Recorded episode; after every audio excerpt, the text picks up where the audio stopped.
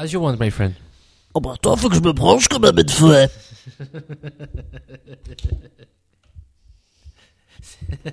que t'es con. Qui est con? Oh, qu'il est con. Shut up and sit down.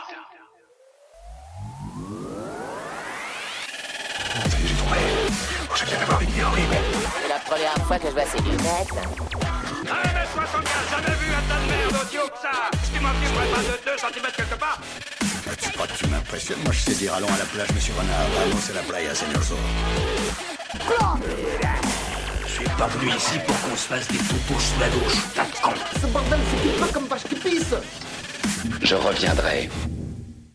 Eh bien, bonsoir, amis d'un coin ciné. Je vous salue une nouvelle fois, bien bas. Bonsoir, mon Lolo. Coucou les copines Ce soir, on est, Bonsoir. on est un de moins. C'est la, on va dire que l'épidémie de grippe est passée chez, chez notre grand gaillard de Seb. Ouais, il, ouais, il est, il s'excuse. Il En fait, non, il, il en a répété. il en a rien à foutre, mais ça. Euh, mais il est donc, quoi, il est alité, pusher. euh, donc, euh, mais il, il est, je l'ai eu quand même tout à l'heure et il m'a dit qu'il est, bon, qu'il pouvait pas venir et qu'il était désolé. On, passe, on lui passe bien le bonjour et un, un prompt rétablissement. Oui, tout à Mais fait. Nous, nous sommes bien là, nous sommes bien en place, on est solide sur nos appuis. Et nous attaquons ce 39e podcast Lolo d'une nouvelle manière, on va le dire. Ouais. On a décidé de combiner, et oui, on change nos habitudes au bout de 39 épisodes, de combiner nos news avec un je m'en fous, je m'en fous pas. Ouais, parce qu'on s'est dit que finalement, il y a- on avait euh, assez, en fait, le, à peu près le même nombre de je m'en fous, je m'en fous pas et d'infos qui nous intéressaient. On s'est dit si on faisait un, on prend tout ça, on met tout ça dans un panier, on secoue tout et en fait on tire au sort et on se dit bah allez, euh, ça on en parle, ça on en parle pas. Donc euh, on va, on a, on a quand même pas mal de, Pas mal on a- d'infos à on a pas mal d'infos à, à faire, donc c'est cool.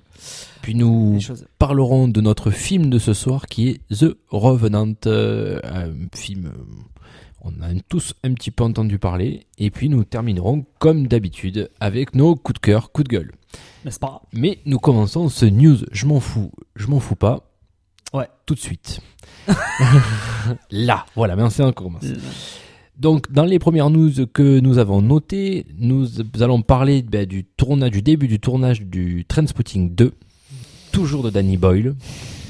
Alors, on peut dire, est-ce qu'on en parle ou est-ce qu'on n'en parle pas?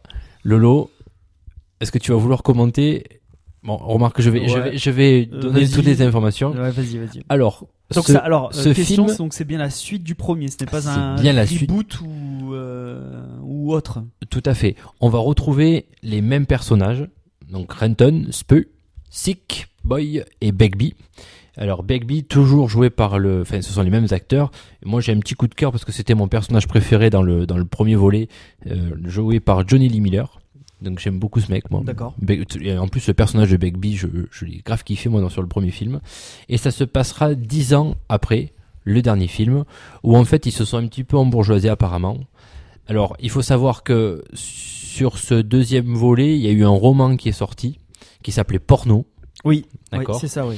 Et euh, donc, euh, ça a été quand même sorti, c'est sorti en 2003. hein. Et en fait, ils sont sortis du monde de la cam, alors dans le roman, euh, pour euh, et ont réussi à se sociabiliser euh, via le porno. c'est un peu marrant d'ailleurs, mais voilà. Donc, on ne sait pas quelle trame utilisera notre Mr Boyle. Du coup, donc c'est les, les, mêmes acteurs sont de retour, donc Ah. Ewan McGregor aussi, quoi. Tout à fait. Tous tous les, ce sont les mêmes acteurs, donc c'est c'est bien quelque part aussi. Après, bon, ça fait partie d'un des films que je voulais pas trop qu'on touche moi, donc bon, après si si c'est aussi à voir, je sais pas. Moi, je suis un peu dubitatif là-dessus. Je sais pas toi, Lolo. Euh, bah, euh, pff, déjà, les suites tardives, c'est rarement réussi. Ouais. Quand il y a trop d'esquis. il était jeune, Evan McGregor là-dessus. hein. Ah, ben c'est le film qui l'a fait connaître. Ah ouais, voilà. Et euh, d'ailleurs, pour la petite anecdote, euh, en VO, toutes les scènes, enfin, tout, tout la- une, enfin, une grande partie du début du film a dû être redoublée, en fait, parce qu'ils avaient un accent beaucoup trop prononcé. D'accord. Euh, donc, euh, T'es un mauvais anglais, c'est ça? Non, non, non, tu sais, parce que y- eux, ils sont euh, merde. Ils sont quoi? Ils sont écossais, non? Ouais. En fait, l'accent, leur accent à eux, trop, beaucoup trop fait d'argot Ah oui, et de, choses comme ça. Et c'était pas qu'on on ne comprenait, enfin, les Anglais eux-mêmes ne comprenaient pas ce qu'ils disaient, quoi. Ou étaient trop. C'est pas mal. Ils n'arrivaient pas à, savoir. Donc ça a été redoublé derrière. Euh, bah écoute, moi, comme je te dis, euh, les, euh, les suites trop tardives, c'est rarement réussi. Il y a plein d'exemples. Enfin, je connais pas un exemple de suite qui a été fait bien après et qui est qui est marché, enfin qui est fonctionné, que le projet soit fiable quoi. Je j'ai pas là pour l'instant j'en ai pas en tête. Peut-être que on aura, enfin que tu m'en diras. Ensuite, le problème, c'est que moi, je suis pas, euh, je suis pas un fan de Danny Boyle. J'ai jamais aimé ses films. J'en ai, ben, j'en avais parlé l'autre fois euh, Mm. d'ailleurs. Euh, donc, et Trainspotting, euh, j'ai pas trouvé ça transcendant. Donc, si tu veux, moi, le Trainspotting 2, tous ces éléments-là réunis font que la suite, je l'attends pas vraiment. Donc, peut-être que j'irai le voir. Mais j'attends de voir d'abord les premières images, voir un peu, essayer d'avoir un peu plus de, de concret, tu vois. Ouais. Mais là, comme ça, euh, ça me, ça me parle pas trop, quoi. Je suis pas, euh, je suis pas très emballé par le film, quoi. Euh, comme souvent les projets de Danny Boyle. Donc, Bon, alors moi, je, ouais, je reste un peu dubitatif là-dessus. Je sais pas. je Après- sais pas trop me positionner. Moi, après, après, le fait que ça soit le postulat de départ est- peut, peut paraître intéressant parce que du coup, ils sortent d'un merdier pour se mettre dans un autre. Finalement, c'est ça, quoi. Ouais. Sauf qu'il y a d'autres euh, d'autres enjeux. Alors comment ça va être fait? Le problème c'est que Danny Boyle, s'il le réalise comme il fait tout le temps ses réalisations, euh, ça va être catastrophique. Quoi. Donc je sais pas. Euh, bon, euh, J'avoue que je suis un peu bof. Ouais, ouais, ouais, ouais. Le me, ouais, comme on dit. Tu, bon, on va en Transpotting 2. À voir. On sait, moi, c'est Mimou Mimolette. Je sais pas comment on pourrait le dire. Mais bon. Mm. Euh, Ensuite, Lolo. Une info toute fraîche. l'info, l'info est tombée hier soir car nous sommes le 16 mars. Oui. Alors, nous, enfin, le jour où nous enregistrons ce podcast, l'info est tombée hier soir. Je l'ai vu sur mon petit smartphone. Je l'ai vu tomber, paf, comme ça.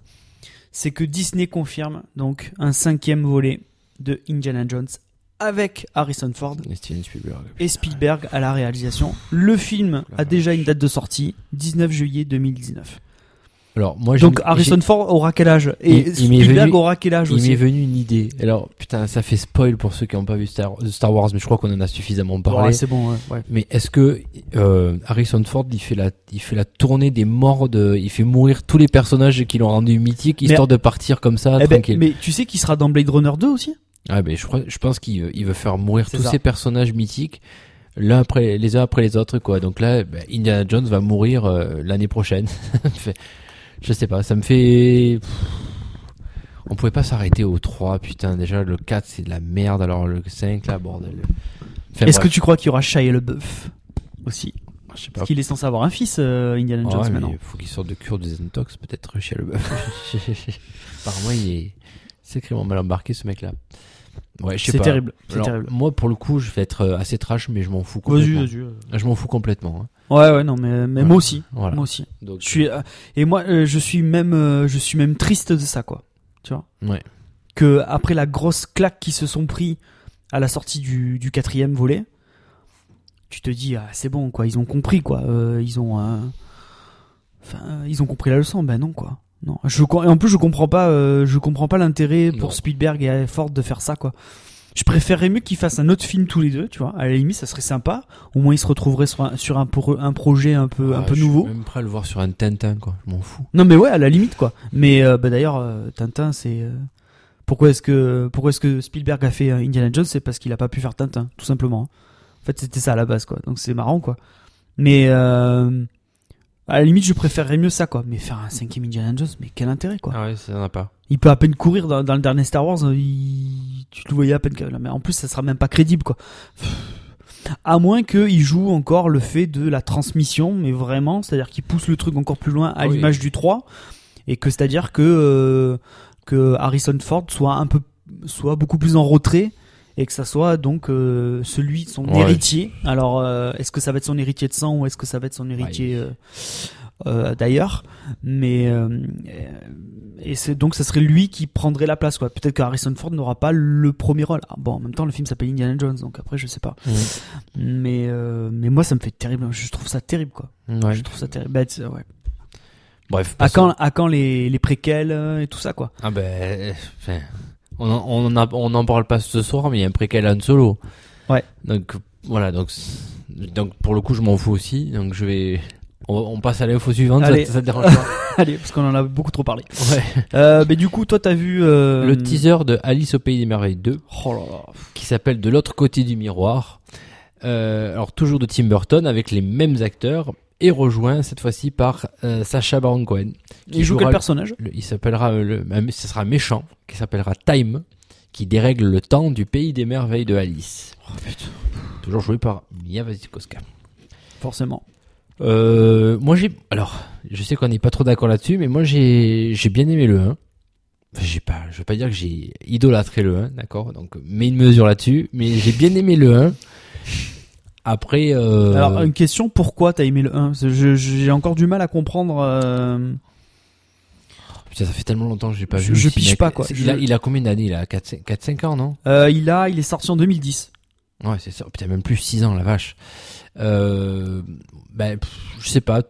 J'aime, bien son, son univers un petit peu décalé. Je pense que ça correspondait bien au, au contexte du film, quoi. Voilà, j'ai bien aimé, quoi.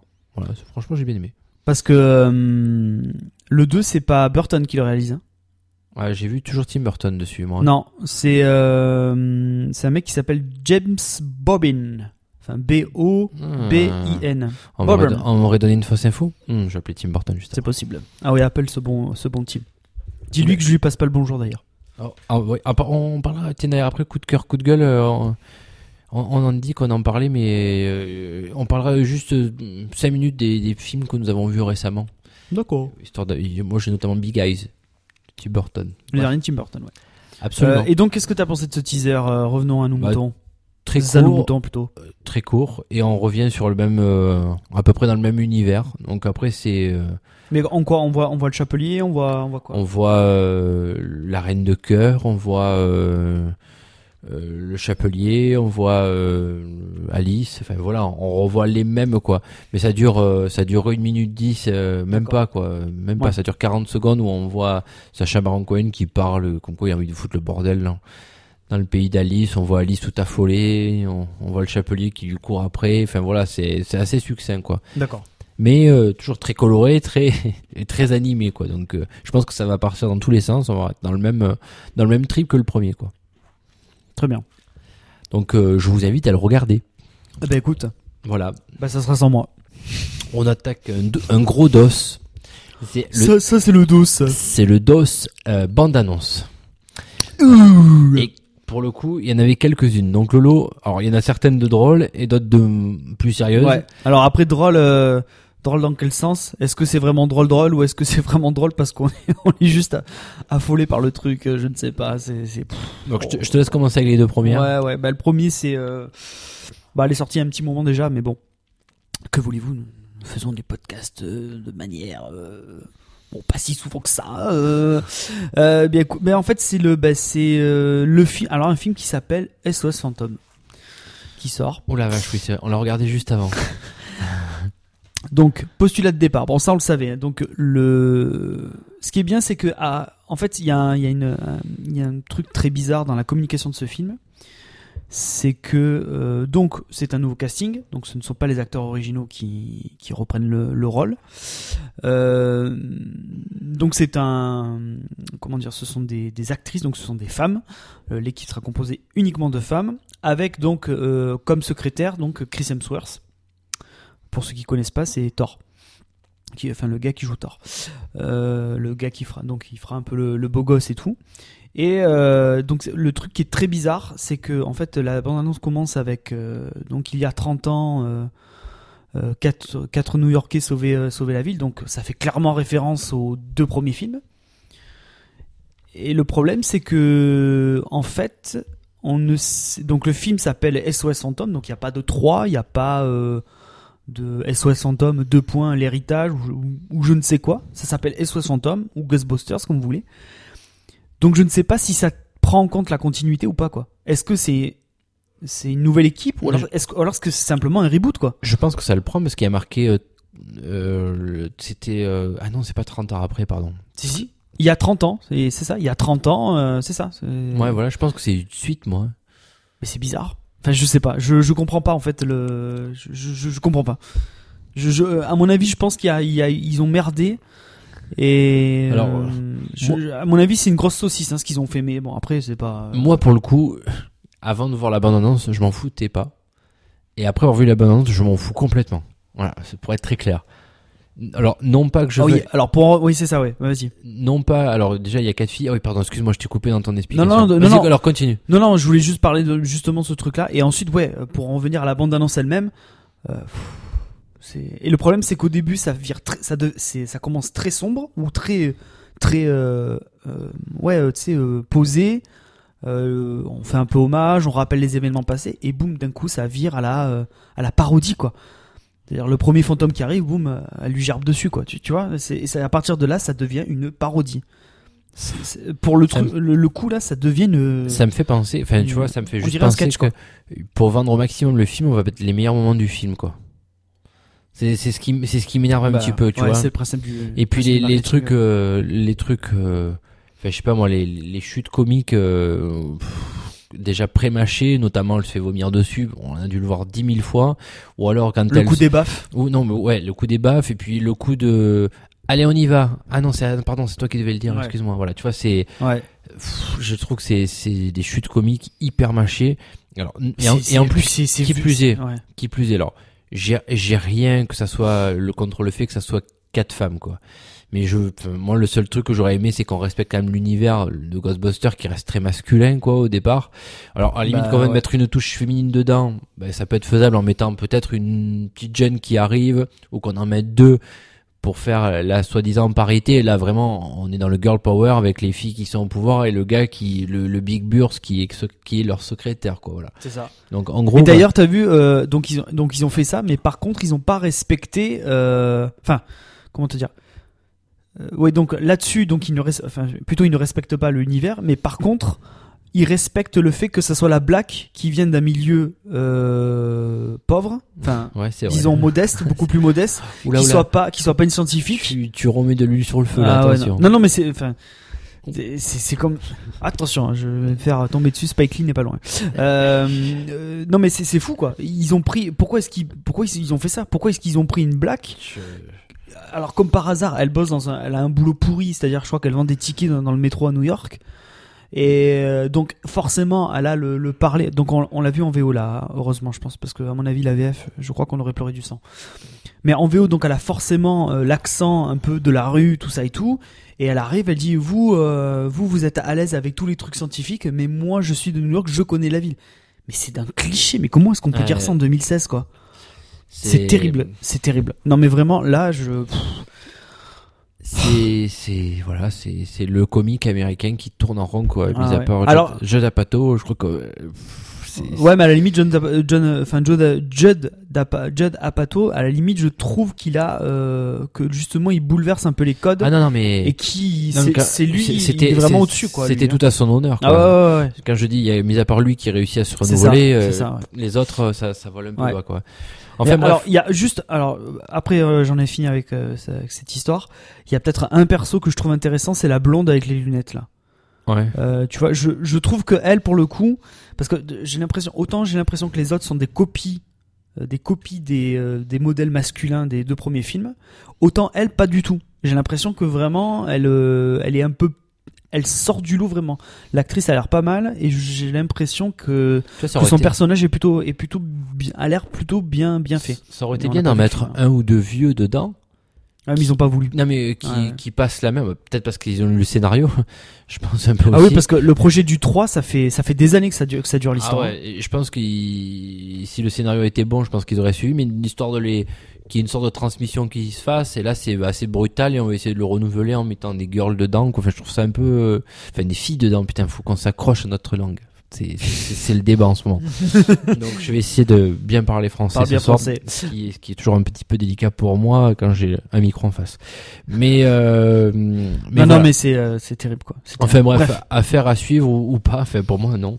J'espère Euh, qu'on va arriver à parler de trucs joyeux jusqu'à, enfin, de trucs Ah, dont bah, on est content, quoi. Mais après. Justement, là il y a un truc qui nous a, moi qui m'a mis la banane quand même. Ah ouais. Et, et franchement, et c'est, et c'est, je pense que c'est l'info qui nous a dit, il faut qu'on mélange à partir de maintenant les je m'en fous, je m'en fous pas.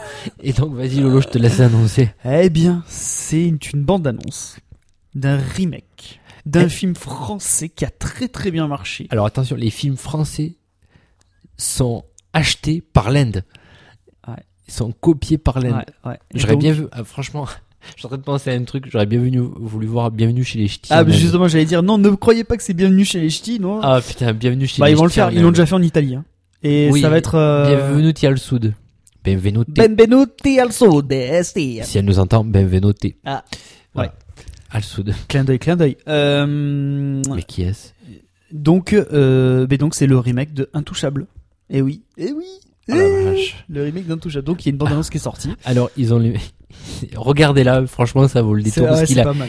Il a les mêmes, ils ont les mêmes, enfin, l'acteur qui joue François, qui, enfin, qui, qui parodie, parce que c'est une parodie pour moi, qui parodie François Cluzet, il a les mêmes habits, Oui. ils habitent, Ah, c'est le vrai remake. ils habitent dans le même endroit. La Ouais. même, le- oh, la chambre d'Omar Sy, on la retrouve. Ouais. Enfin, c'est- le remake. euh, je- Ah. il n'a pas de voiture. Non, il a un scooter. Il a un scooter. Je pense que la piole était chère à louer. Et du coup on s'est dit les gars au niveau budget on va pas taper dans la, la Porsche on va taper dans le, dans le scoot là. Ça sera Oh peut-être plus euh, c'était pas mal. Ah putain. Ouais, ouais. Mais après, en plus, je- je- j'ai l'impression que ils se prennent vachement au sérieux, quoi. ah c'est digne c'est digne d'un- Est-ce que tu crois qu'à un moment donné, ça va tourner en comédie musicale et tout, comme ils font en Inde? Ah, ah, oui ah oui ça pourrait. Ah, bon après pour l'handicapé jouer bon Ah, ouais. Non, mais non, mais comme il y a une scène de danse avec. euh, oh, tu m'as sorti une comédie musicale eh oui. Eh Pour oui, le- les, les films indiens, ils sont tous comme ça. pour le personnage principal allez on fait marche arrière marche avant et on sur, pivote les, à sur gauche les quatre roues, allez hop. et un dérapage à gauche pour le final bref Oh là là. comédie, pas, mal, pas mal comédie musicale. Enfin, vous voyez, ça euh, nous a donné la patate. Ah non, mais c'était trop bien. Alors, pour le mais j'ai pas trouvé ça trop. C'est pas trop kitsch encore. Enfin, la bande annonce, non, non, j'ai pas trop. J'ai dit pas trop. J'ai dit pas trop kitsch. Ah ouais, franchement, Parce que les films indiens. tu m'aurais dit c'est pas kitsch, mais voilà. Mais franchement, allez-y, moi ça m'a redonné la patate. Ouais, J'avais ouais, vu ouais, Glo- c'est euh, pas mal. Euh, pff, voilà, Ghostbuster avant, Blockbuster. Blockbuster. Et j'ai vu Ghostbuster avant et franchement ça m'a redonné la banane quoi. Franchement, du coup j'ai cru en, en la race humaine. Là j'étais vraiment, ça m'a élevé là. Merci les Indiens. Ah merci. Tu veux rajouter quelque chose d'autre? Non, non, c'est bon. Pour le coup, je m'en fous pas. Non, non, c'est marrant, quoi. C'est sympa. Euh, là, on va dans là. euh, Là, on va passer dans le. dans Alors le- attends, attends, attends. Oui. Je, veux qu'on continue dans le burlesque. Ah, vas-y. Parce que ça va être très rapide. Ah bah oui. La bande annonce du dernier, euh, des derniers visiteurs. L'âge de la révolution. Est-ce que, non. Eh? Eh, non. Eh, on n'en parle pas. On n'en parle pas. Voilà, on passe. non, partons dans du, du sérieux. Alors, on, on- on va aller du moins sérieux au plus sérieux.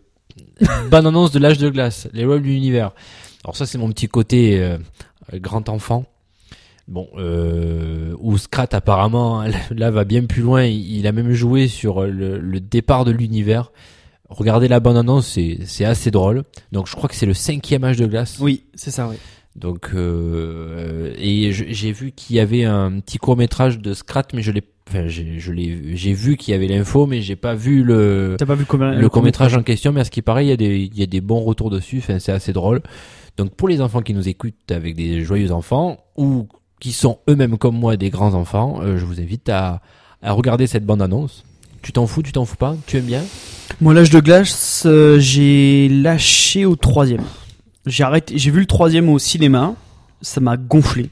mais Ouais. Clairement. J'ai dit non, là c'est bon. Là, Là, je, ça me, ça me correspond plus quoi. Autant le premier, j'ai trouvé ça marrant. Mais c'est- là, euh, c'est un là, des- non, là maintenant, j'y suis plus là. Là, Si je me trompe pas, c'est un des premiers qui qui a un peu bouleversé euh, Ouais, ouais, ouais, ouais. les codes du dessin animé. Ouais, ouais, part, ouais, non. voilà. Ah non, non, mais bien sûr, le, le, premier était très, euh, était très novateur dans, dans, à- Non mais tu, sur, sur pas mal de points. Mais c'est vrai que là, par contre, j'ai vraiment, euh, ouais, non, j'ai lâché complètement. Là, je suis plus, je, je suis, c'est pas, je suis plus la cible, quoi. C'est, c'est, enfin, je l'étais, je pense pas que je l'étais beaucoup avant, mais là, là, c'est plus pour moi. peut-être que dans quelques temps tu seras une nouvelle cible, mon grand. Allons vers du plus sérieux. Et Allez. là, on va vers du lourd, on va vers de la testostérone et, Ouais. et un petit peu d'ostrogène aussi. Euh, c'est Shut up. la dernière bande-annonce de Captain America Civil War. Alors, moi, ça m'a fait rigoler. Pour le, alors, je m'en fous pas parce que je Dis-moi. pense que c'est difficile de pas s'en foutre. Je parle beaucoup ce soir. Je, Non, non, je non. suis très loquace. Mais c'est bien, c'est bien, il faut. Euh, Captain America Civil War. Pour moi, je comprends pas pourquoi ça s'appelle Captain America. Je pense que c'est un Avenger quelque part aussi. Alors, je m'en fous et je m'en fous pas. Vas-y. quelque part. Je m'en fous parce que, enfin, je m'en fous. On va dire que j'ai- peur. Alors, on peut très bien avoir peur et pas s'en foutre aussi. Ouais. Je m'en fous pas parce que ouais, j'ai peur parce que ça fait quand même beaucoup, beaucoup, beaucoup de personnages de super héros dans un Bah, même attends, film. mec. Tu sais que euh, donc euh, les prochains films Avengers, Avengers, hein, partie 1 et partie 2, tu sais combien il y a de personnages en tout? Non. 67. Oh, attends, c'est trop là maintenant. Franchement, le premier Avenger, ils étaient 7-8, ça allait. Le, le deuxième, c'est l'ère d'Ultron, c'est ça? Ouais. Euh, Il y en a un ou deux qui viennent se, trois même qui viennent se greffer en plus. Enfin même plus, je dis trois, mais il y en a beaucoup plus. Il y a Aaron Johnson, je crois, qui joue, qui joue. Quicksilver. Ouais, c'est ça. Oh putain, c'est c'est c'est c'est cool comme nom ça. Ouais. En français, c'est moins cool par contre. Comment il appelait Vif Argent, ça s'appelait. Oh la vache. Ouais, bon, des fois c'est pas bon de garder euh, tout le temps la langue française. Bref. Najat dans ta gueule. Enfin, bref. Bref. Mais voilà, pour moi, là, sur le coup, je me suis dit, attends, la vache, quand j'ai vu tous les personnages, en fait, la fiche du film, vous pouvez la voir déjà, parce qu'il y a, apparemment, il y a une sorte de scission euh, au sein même des Avengers. Ça Oui. D'un côté, en capitaine, ben, le Capitaine America, forcément, et l'autre capitaine de l'équipe, ça me fait penser quand on était gosse, quand on jouait dans la cour, euh, voilà. c'est ça. Mais parce que, mais parce que justement, euh, parce qu'en fait, c'est ils ont pris certains éléments euh, de donc du gros, euh, du gros, euh, de, ouais, putain, je vais y arriver, Pff. du gros crossover qui est sorti en 2005 chez Marvel. Je parle des, de la BD cette fois qui s'appelait Civil War et qui, est de- et qui était donc fondé sur le fait que Captain America et euh, Iron Man n'avaient pas les mêmes visions, n'avaient pas la même vision des choses sur comment euh, se passe. Donc après il y a toute une sorte de loi avec un décret sur euh, comme quoi les super-héros devaient dévoiler leur leur identité tout ça. Là je pense que dans le film ça sera pas ça. Alors, de ce je que pense j'ai- que- de ce que j'ai lu, Ouais, vas-y. Tony Stark, lui, est du côté du gouvernement. Ce qui est un petit peu paradoxal parce que ça a toujours été un peu le rebelle de la bande par rapport au gouvernement, justement. Mhm. Et c'est Captain America qui, lui, veut garder un petit peu euh, une sorte de liberté euh, Bah, c'est par ça. rapport au gouvernement. C'est ça. En fait, c'est le c'est l'opposition entre euh, le, le respect des libertés et le, et le et le et le sé- l'aspect sécuritaire quoi, le, le côté sécuritariste de Tony Stark qui est juste euh, qui qui en fait qui devient de plus en plus important. Euh, ça commence déjà avec euh, Ultron quand il crée Ultron parce que lui dans sa tête euh, il veut créer une espèce de espèce d'arme, pas d'arme mais de, conscience et en fait pouvoir essayer de développer aussi toutes toutes ces armures autour de la Terre pour protéger un maximum parce qu'il a été comment dire traumatisé par ce qui s'est passé dans le premier dans Avengers. En fait, l'histoire enfin le déroulement du truc c'est ça, c'est que donc Tony Stark devient complètement parano et donc c'est sécurité quoi. Et c'est en ça qu'ils vont s'opposer euh, les deux. Je pense hein. Et donc après t'as une histoire euh, enfin d'après Qu'est-ce ce que que j'ai vu dans la penses, toi bande annonce bah, écoute, euh, j'avais bien aimé, euh, bizarrement, bizarrement, j'avais bien aimé le, le deuxième de Captain America. J'avais trouvé ça plutôt pas mal, plutôt Ouais. sympa. C'est euh, le soldat d'hiver, c'est ça? D'ailleurs, le soldat, enfin le Winter Soldier, comme on l'appelle, Il sera face à... Non, il... il, il- il- donc il joue dans le film, donc Oui, c'est Bucky. qui était. Donc il sera dans le film. Euh, non, je, je suis plutôt. euh, c'est- les mêmes réals, donc euh, ça a l'air de prolonger le truc. Pourquoi pas? Pourquoi pas? Après, ce qu'il y a de bien, c'est que ouais, là où ça, euh, moi, il y a alors il y a plusieurs choses qui, qui m'intéressent dans le film. Euh, la première, c'est comment ils vont arriver à gérer tous les tous les persos, parce que comme tu dis, il y en a- là, il commence vraiment à y en avoir beaucoup, donc ça va être un premier test. La deuxième chose, c'est qu'on va avoir un nouveau personnage qui s'appelle Black Panther et qui visiblement, d'après les premiers, euh, les premiers, euh, les premières, euh, putain, je, n'arrive pas à parler ce soir, c'est horrible. Les premières projections privées qui ont été faites, à la presse, tout ça, et visiblement c'est un super personnage. Il paraît qu'il a été vraiment très bien réussi. Et le troisième, je te laisse dire, donc c'est quelqu'un qu'on voit à la fin de la bande-annonce. Ah, c'est Spider-Man. Eh ouais, ça y est, il arrive. Enfin, Oh putain. d'ailleurs- Enfin. Ah, D'ailleurs, il y avait une info. oui. Qui, euh, je, je suis désolé, tu parles de Spider-Man. Non, vas-y, vas-y. C'est- C'est un super palier. Il y a une info qui m'a fait rigoler. Comment comment s'appelle la bonne femme qui joue euh, Tante May dans le der- dans The Amazing Spider-Man? Elle est connue. Une brune. Putain, alors là, tu viens de me poser une colle. Je, oui, je vois, je vois qui c'est l'actrice. Elle a défoncé son propre film. Elle a dit que Lequel Le Amazing Spider-Man Ouais. Elle dit que pensez-vous de Spider-Man? Elle a dit en gros pour moi ce Spider-Man là et elle y joue dedans. hein. Elle dit c'est comme si on voulait rentrer 10 kilos de merde dans un sac de 5 kilos. Oh, elle a pas dit ça quand même. Ah je te jure, regarde, je l'ai vu sur euh, Allociné ce soir là. oh la vache. D'ailleurs bah vas-y, je te, je te laisse continuer d'en parler, je vais à la pêche. Vas-y, aux vas-y, infos. vas-y. Euh, ben non, mais du coup, euh, bah, du coup, je te lançais sur Spider-Man. Je voulais savoir moi, enfin, je voulais voir avec toi ce que tu en pensais.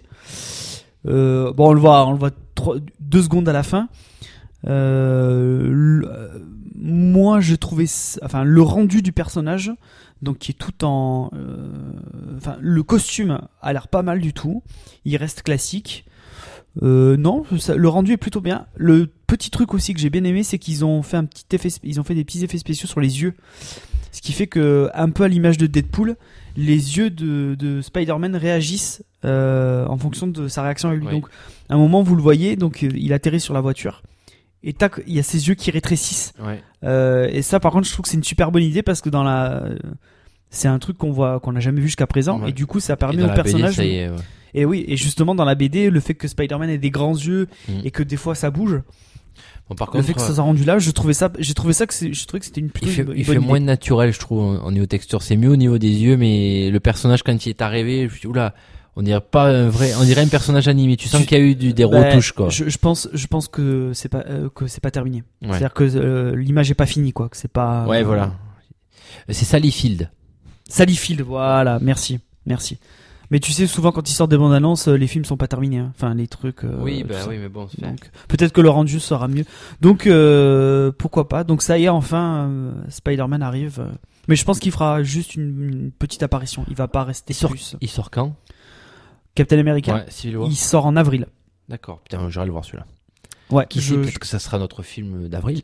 c'est possible. C'est C'est possible. possible. C'est possible. Sachant que, bah, après, il y a un petit film qui sort dans une semaine aussi. hein. Ah, rappelle-moi, putain, j'ai pas, j'ai pas une notion. Batman versus Ah. Batman vs Superman qui sort dans une semaine. La vache, c'est vrai, oui, putain. Oui, oui, Ah, bon, peut-être qu'on fera une spéciale euh, super-héros, peut-être. deux en un. Deux en un. Donc, euh, non, mais écoute, euh, pourquoi pas, pourquoi pas. euh, Alors même là- si je suis de moins en moins. pff, les films Marvel, ça me gonfle un petit peu, mais bon.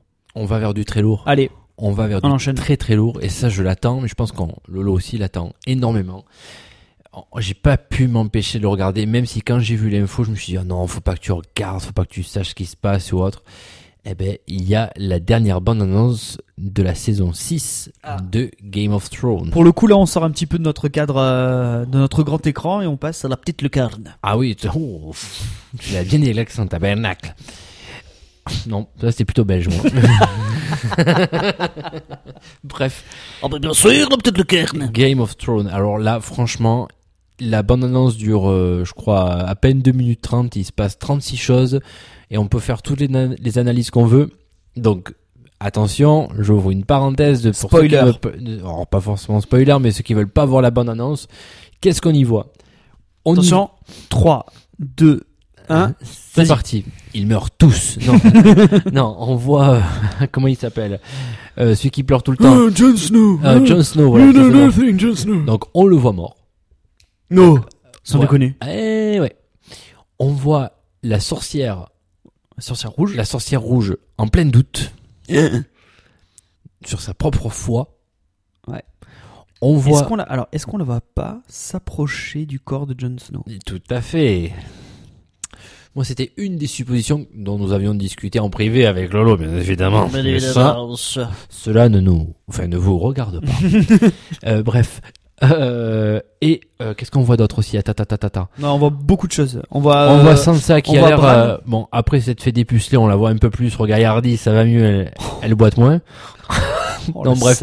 On voit Bran qui a pris. Ah, euh, voilà Qui a pris euh, peut-être 1m50 en niveau, euh, ne serait-ce Ouais. que de la taille, il a incroyable. Bran est un change-pot Et, et derrière lui, qu'est-ce qu'il y a? Euh, Et il y a le chef des marcheurs blancs. tout à fait D'ailleurs, il y a une théorie là-dessus. Ah oui, petite parenthèse. Euh, J'ai découvert il y a pas très longtemps, oui, je suis peut-être un peu en retard, désolé, euh, une chaîne YouTube française qui s'appelle The Grand Test. Tout attaché. Mhm. Et dans cette euh, chaîne YouTube, alors, il y a plusieurs choses. Ça parle de high-tech, ça teste des appareils, enfin des téléphones, tout ça et tout. Donc c'est très intéressant. Et vous avez une partie cinéma. Donc il y a un gars qui fait donc souvent des critiques euh, de films. La dernière, je crois en date, c'est Deadpool, de Deadpool, pardon. Euh, mais il y a aussi pas mal de vidéos sur des théories. Et donc, euh, donc il y a des théories sur Star Wars, par exemple, qui est, enfin, qui est Rey, qui est euh, Snoke aussi, et également, est-ce que Jon Snow est mort? Donc je vous invite à regarder cette, euh, C'est cette sérieux ou pas? Enfin, ils sont, ils sont non, sérieux. non, non, c'est très sérieux. Et franchement, et ce qui est très intéressant, c'est qu'il euh, il ne donne pas une théorie, il en donne plusieurs. Et après, il dit si, selon lui, ça paraît cohérent ou pas. Et, et après, euh, pareil, il y a plein d'autres trucs sur Game of Thrones et tout. Il donne beaucoup, beaucoup d'informations. C'est vraiment très, très bien. Moi, je, ça m'a, ça m'a passionné.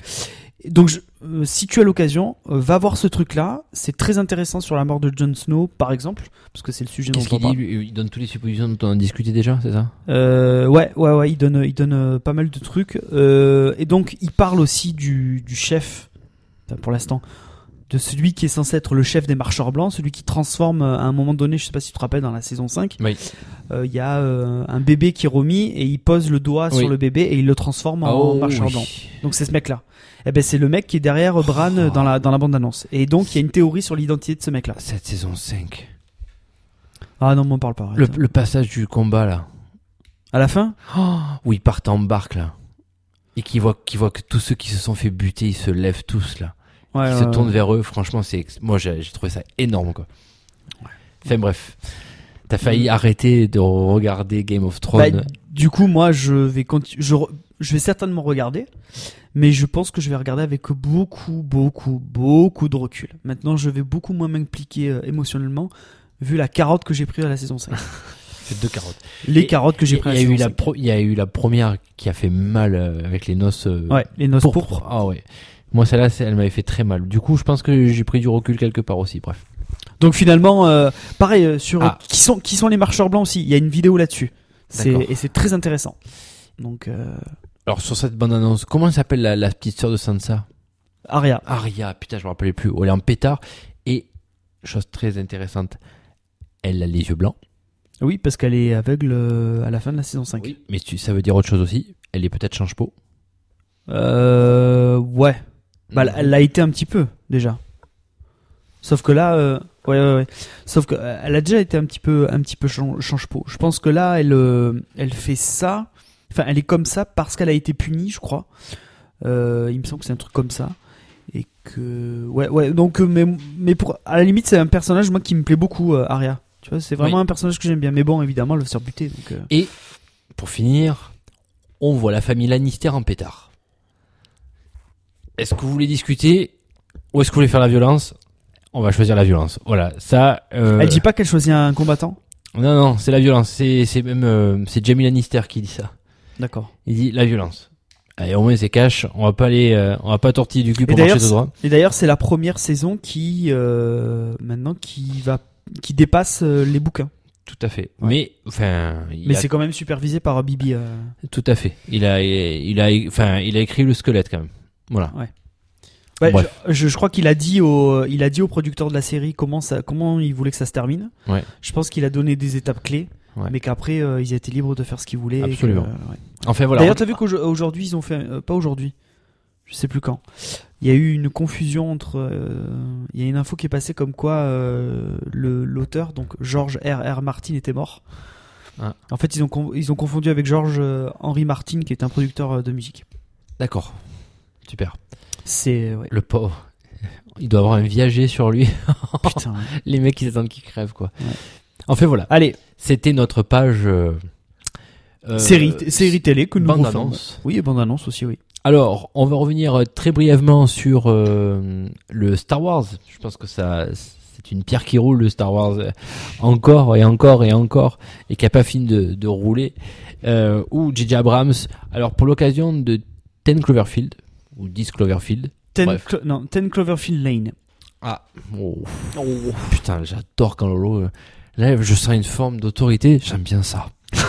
enfin bref, oui, il a avoué une erreur sur le film, qui dit que après la mort de Yann Solo, Bon, alors déjà, si je commence à dire Yann Solo, on va, on va pas être copains là. Han Solo, allez, Han Solo. Ah, Moi j'aimais Yann. Yann Solo.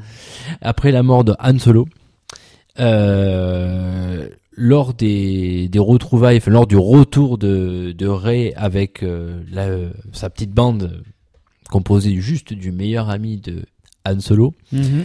euh, Leia euh, plonge dans les bras de Rey, mais ignore complètement Chewbacca, ce qui a complètement offusqué les fans.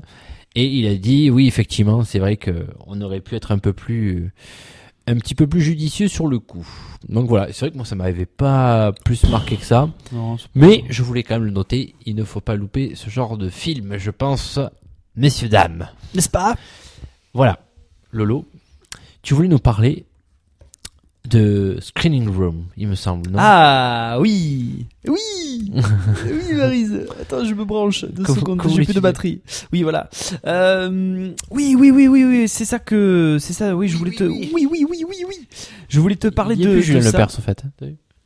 Oui oui oui alors oui C'est plus J'imite mal mais j'en fous. Euh, donc c'était pour vous parler d'un nouveau concept qui était sorti, enfin qui va se lancer, qui va être testé, puisque donc une start-up américaine a lancé ce qu'on appelle la screening room. Est-ce que est-ce que tu sais ce que c'est que la screening room mon Pas cher du tout, je suis tout oui. Alors tout simplement.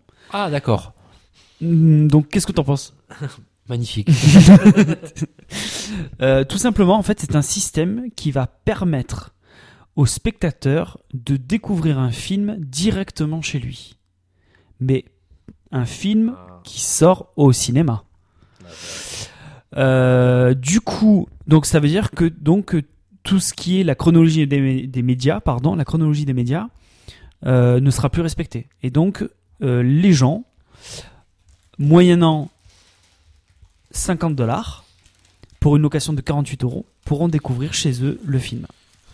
Sachant que il faut acheter un décodeur anti-piratage qui coûte 150 euros, d'accord? Et ensuite, euh, donc, euh, le, concept Screening Room, néanmoins, si tu loues un film de 50 dollars, il t'offre deux tickets de cinéma, quand même. Donc c'est le concept. Euh, c'est la société Napster qui a, donc c'est une start-up, hein. sachant que elle a reçu le soutien. tu es assis là Elle a reçu le soutien de Steven Spielberg, Oh Peter non. Jackson et J.J. Abrams. Euh, donc, donc, euh, donc, donc, donc, euh, Ouais, ils ont arrosé on en comme- est là. Ils ont arrosé comme des tarés là. Ouais. Moi c'est tout, tout juste inconcevable.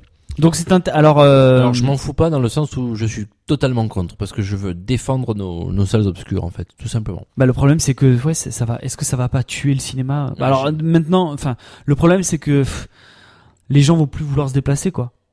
Tu vois Ah mais carrément, carrément quoi. Je, enfin, je, je comprends pas trop le le but. C'était les premiers à, à avoir allé sur le passage du numérique Ouais. quelque part aussi Ouais. par, par rapport à la qualité de l'image. par rapport, à, euh, je pense que ça les faisait un peu chier aussi de de se conformer à quelque chose qu'on leur imposait aussi. Et là bizarrement de dire euh, bah, les gens ils vont regarder un film directement sur leur télé avec un son beaucoup moins bon que sur un excellent cinéma et avec une qualité d'image euh, au niveau grandeur à moins que enfin je sais pas moi le je pense que le commun des mortels n'a pas non plus un pan de mur de, de 10 mètres de long ou Ouais. de chez lui pour pouvoir se, se mater un film dans les conditions d'un cinéma. Et le pire c'est que c'est hyper cher quoi. Ouais, c'est super cher aussi. ouais mais bon enfin Enfin tu vois c'est. euh, je m'attendais à beaucoup plus cher hein. Ah ouais. Hmm. Parce que c'est quoi? C'est en fait c'est une copie quoi. C'est une copie euh, à, à durée limitée quoi. Absolument. C'est ce que doit enfin en gros c'est peut-être ce que paye une euh, une gérance de cinéma pour la location de, du, du film parce Peut-être, que ah il, le- il le loue sur la semaine peut-être qu'il le loue à 50 euh, ou à peut-être à 25 euros le la diffusion quoi Ouais. on sait Mais pas d'ailleurs, euh, du coup, euh, du coup, quand tu fais ça, tu enlèves un maillon de la chaîne là. C'est-à-dire que tous les tous les exploitants de salles et tout, ah mais tu les le, hein. le truc c'est que tout à petit, enfin, ce qui, le, le, le pourcentage qui touchait par rapport à ça, bah du coup, euh, huit. ah mais tu les c'est fini, quoi. directement tu enlèves un Ouais. tu, tu enlèves un intermédiaire hein, carrément quoi Donc euh, c'est marrant, ça me fait un peu penser au euh, à T'imagines la, à BD en numérique. Tu tous sais les distributeurs euh, Non mais c'est ça, c'est ça, c'est ça. Le Non, truc c'est bon. que maintenant, c'est exactement le même principe que le numérique en BD. C'est-à-dire que maintenant, euh, par exemple, ma- tu peux acheter euh, un comics. euh, je parle de comics parce que j'en lis. Euh, tu peux acheter un comics en numérique, d'accord Tu prends un abonnement, je sais pas quoi. Et donc tu le télécharges directement sur ton iPad pour pouvoir le lire. Mais le pire, c'est que Marvel, alors je prends Marvel parce que je connais que ça, euh, enfin je connais que le- les prix de Marvel, je, je sais pas ce que font les autres. Mais Marvel, ils vendent euh, un comics, alors quand je parle d'un comics euh, américain, c'est-à-dire un single, c'est les tout fins là, tu sais, du d'une vingtaine de pages, qui sortent, qui sortent tout- tous les mois. Ça en format papier, c'est vendu entre 4 et 5 dollars, d'accord? Version numérique, d'après toi, c'est vendu combien? Donc ça veut dire que c'est Marvel qui le met à dispo sur la plateforme et qui le Je sais pas, j'ai peur d'une connerie, je vais te laisser me le dire. 4 dollars. Oh la vache. C'est-à-dire qu'ils ils gardent le même prix et ils enlèvent tous les intermédiaires qu'il y a. Donc tous euh, Ouais, les distributeurs, les mettent deux transporteurs fois plus de fouilles, quoi. et les comic shops. Donc ça me fait exactement penser à cette histoire-là, quoi. Et euh... bon, il y en a qui le font. Après, je veux dire, après c'est une question de place. et que- Mais là, comme tu dis, enfin, c'est moi je, je trouve ça, mais c'est aberrant, quoi. C'est Ouais. aberrant. Ça fait peur. Ça fait vraiment peur. Ouais. Pour le coup, ça fait peur. Du coup, euh, ben on verra, on verra ce que. Alors, je pense que ça va être lancé. Hein. Ils vont, ils vont faire le test euh, là. euh, Donc, c'est aux États-Unis que ça va se faire. Et, euh, et donc, on va voir comment ça se, comment ça se passera, si le test va être concluant ou pas, si, si ça va se développer. Euh, mais bon, là, là, c'est le, le meilleur moyen pour tuer les salles, quoi.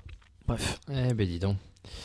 Voilà. Euh, Je déteste dire voilà, donc je vais arrêter de le dire de- à partir de maintenant. Moi, j'ai une question. Dis-moi. Qu'est-ce qu'aurait dit Chuck sur la screening room Il aurait dit oh, Fuck America, yeah Alors, je me suis créé tout seul ma propre transition. Mais c'est magnifique. Tout à fait. Tu es beau, Raph, quand on tu dis voulait, ça. on voulait parler de notre ami Chuck parce que notre ami Chuck, est-ce qu'on peut dire que Chuck Norris vieillit? Non, Alors, non, il ne vieillit jamais. Chuck Norris a gagné 76 ans de vie. Je sais pas comment on pourrait le dire, mais Chuck Norris a eu 76 ans le 11 mars dernier Eh oui. et on se devait de lui rendre un hommage pour éviter de se prendre une, une tatane dans la gueule, en fait, tout simplement.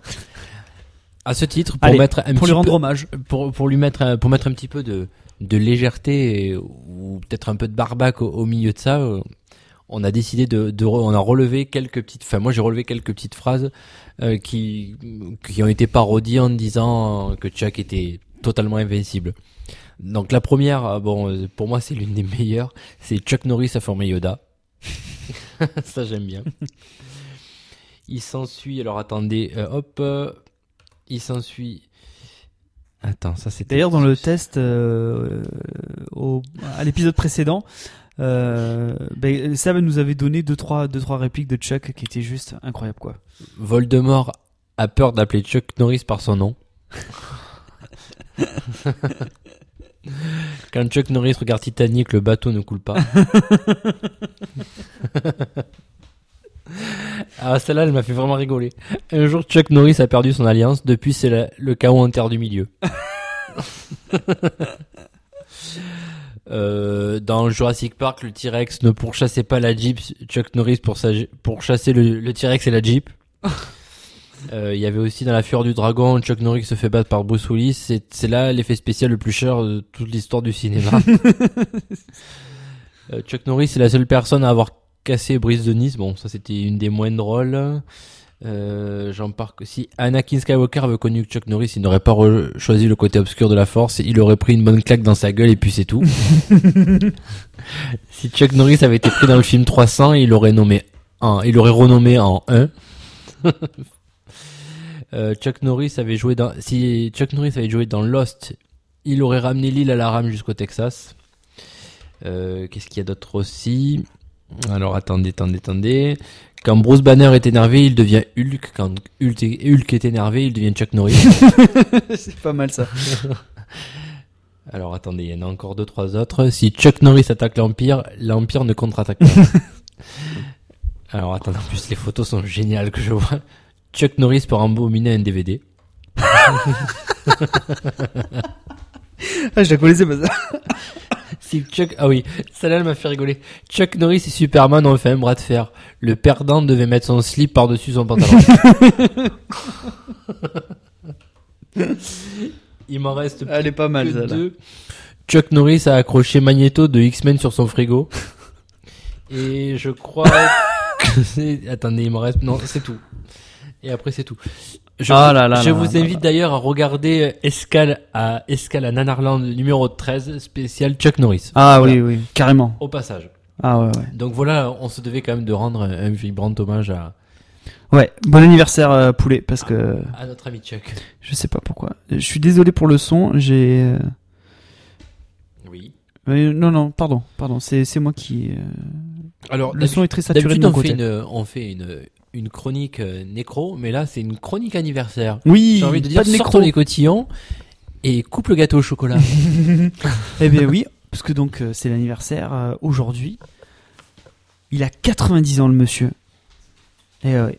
Bon, vous avez certainement dû entendre euh, parler, euh, entendu parler de ça. Mais donc c'est Jerry Lewis. Eh oui, ce, ce bon vieux Jerry a 90 ans aujourd'hui, donc bah euh, c'était normal qu'on lui rende hommage. J'en ai marre de faire du remplissage, Raphaël. Ça suffit maintenant.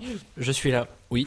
J'ai un chien qui a des besoins et je tiens ma maison, tout simplement. Roxy, tu nous emmerdes maintenant. Oui, voilà, c'est la remplaçante de Vanille qui est morte. Voilà. Rest in peace.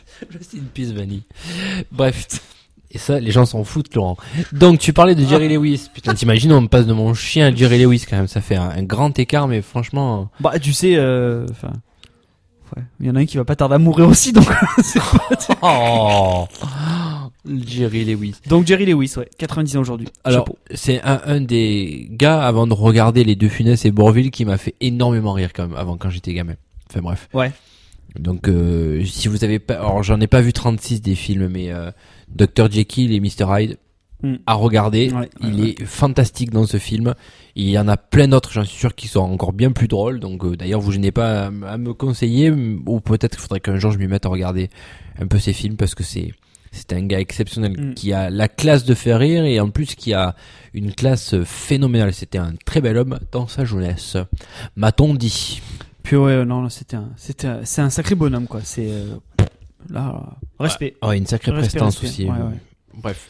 Donc, Donc, bon bon- anniversaire, bon bon- anniversaire. Happy birthday to you. Oh yeah, Oh, yeah, yeah, so, so, Ah, yeah, Mr. President. Mr. President. Revenons sur euh, sur Star Wars et plus particulièrement et c'est plus agréable sur Daisy Ridley, Oui, Ridley. Ridley, pardon, qui selon euh, alors c'est pas son anniversaire, mais on y ferait bien sa fête. Oh. Oh. Oh. enfin bref, qui selon un site qui ce est, soir qui est très bien renseigné, qui s'appelle, qui s'appelle Deadline.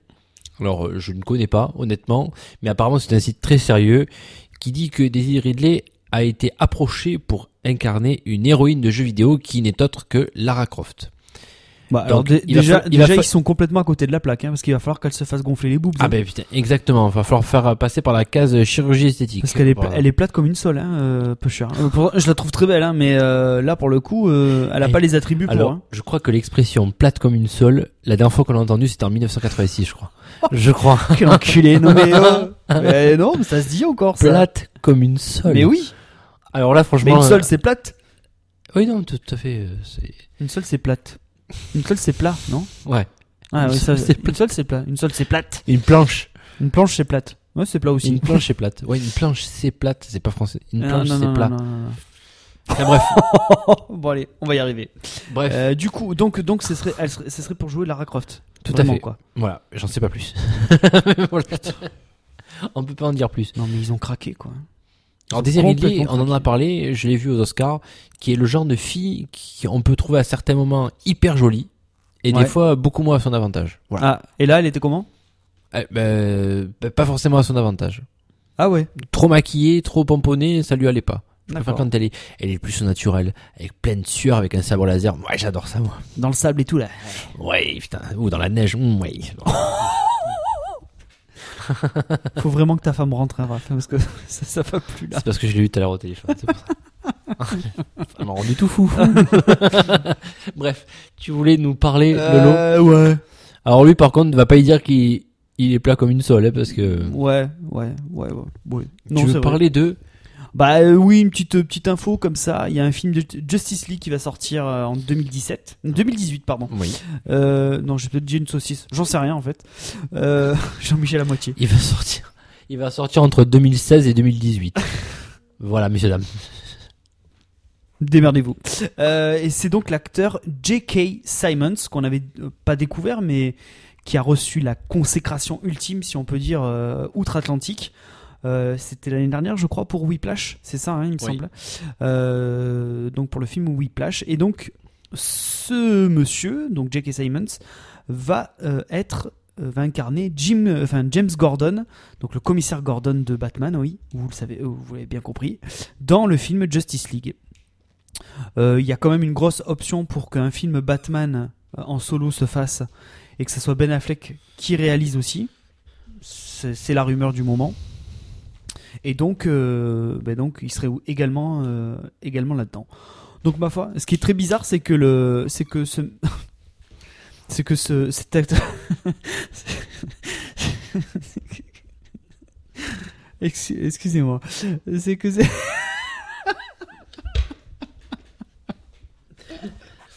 Il y a ce genre de situation. En fait, j'ai toujours mon compte chien qui, qui a marché sur un son jouet et c'est le genre de poète que vous entendez dans, dans votre ton qui, qui ne peut que vous faire écouter. Et surtout que lui, il a pas eu le visu parce que un chien, quand il a fait une connerie, il vous regarde avec vraiment des yeux de con. Et là, ben là, c'était le parfait regard, quoi. C'était vraiment le même regard que j'ai vu dans ses yeux. Euh, du coup, putain, c'est dur. Euh, du coup, en fait, euh. Cet acteur, en fait, il avait, fait- il avait déjà joué dans un film de super-héros. Dans, dans les premiers Spider-Man, il jouait euh, le, le putain. Le, le rédacteur en chef, là. J. Jonah Jameson, ouais, c'est ça. euh, dans euh, Jonah Jameson? Jonah Jameson. J'ai bien fait de dire le J avant. Enfin, je suis pas sûr en fait. Toi, t'as retenu que le Jonah C'est Jameson. peut-être un K, mais j'ai dit le G. J, ouais.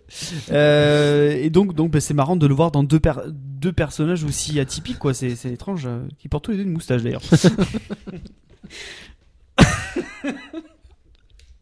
Bref, Raph, tu voulais nous parler de Cannes 2016. Ah bah oui, attends, je t'envoie la patate chaude, elle est encore un peu brûlante, mais c'est pas grave. Je peux prendre une bière encore? Bah vas-y, je t'en prie. Oh putain, mais alors pour le coup, je vais pas pouvoir trop remplir parce que j'ai mis à part dire que Laurent Lafitte, il va être maître du prochain festival de Cannes, maître de cérémonie parce que maître. il va arriver avec son sabre laser.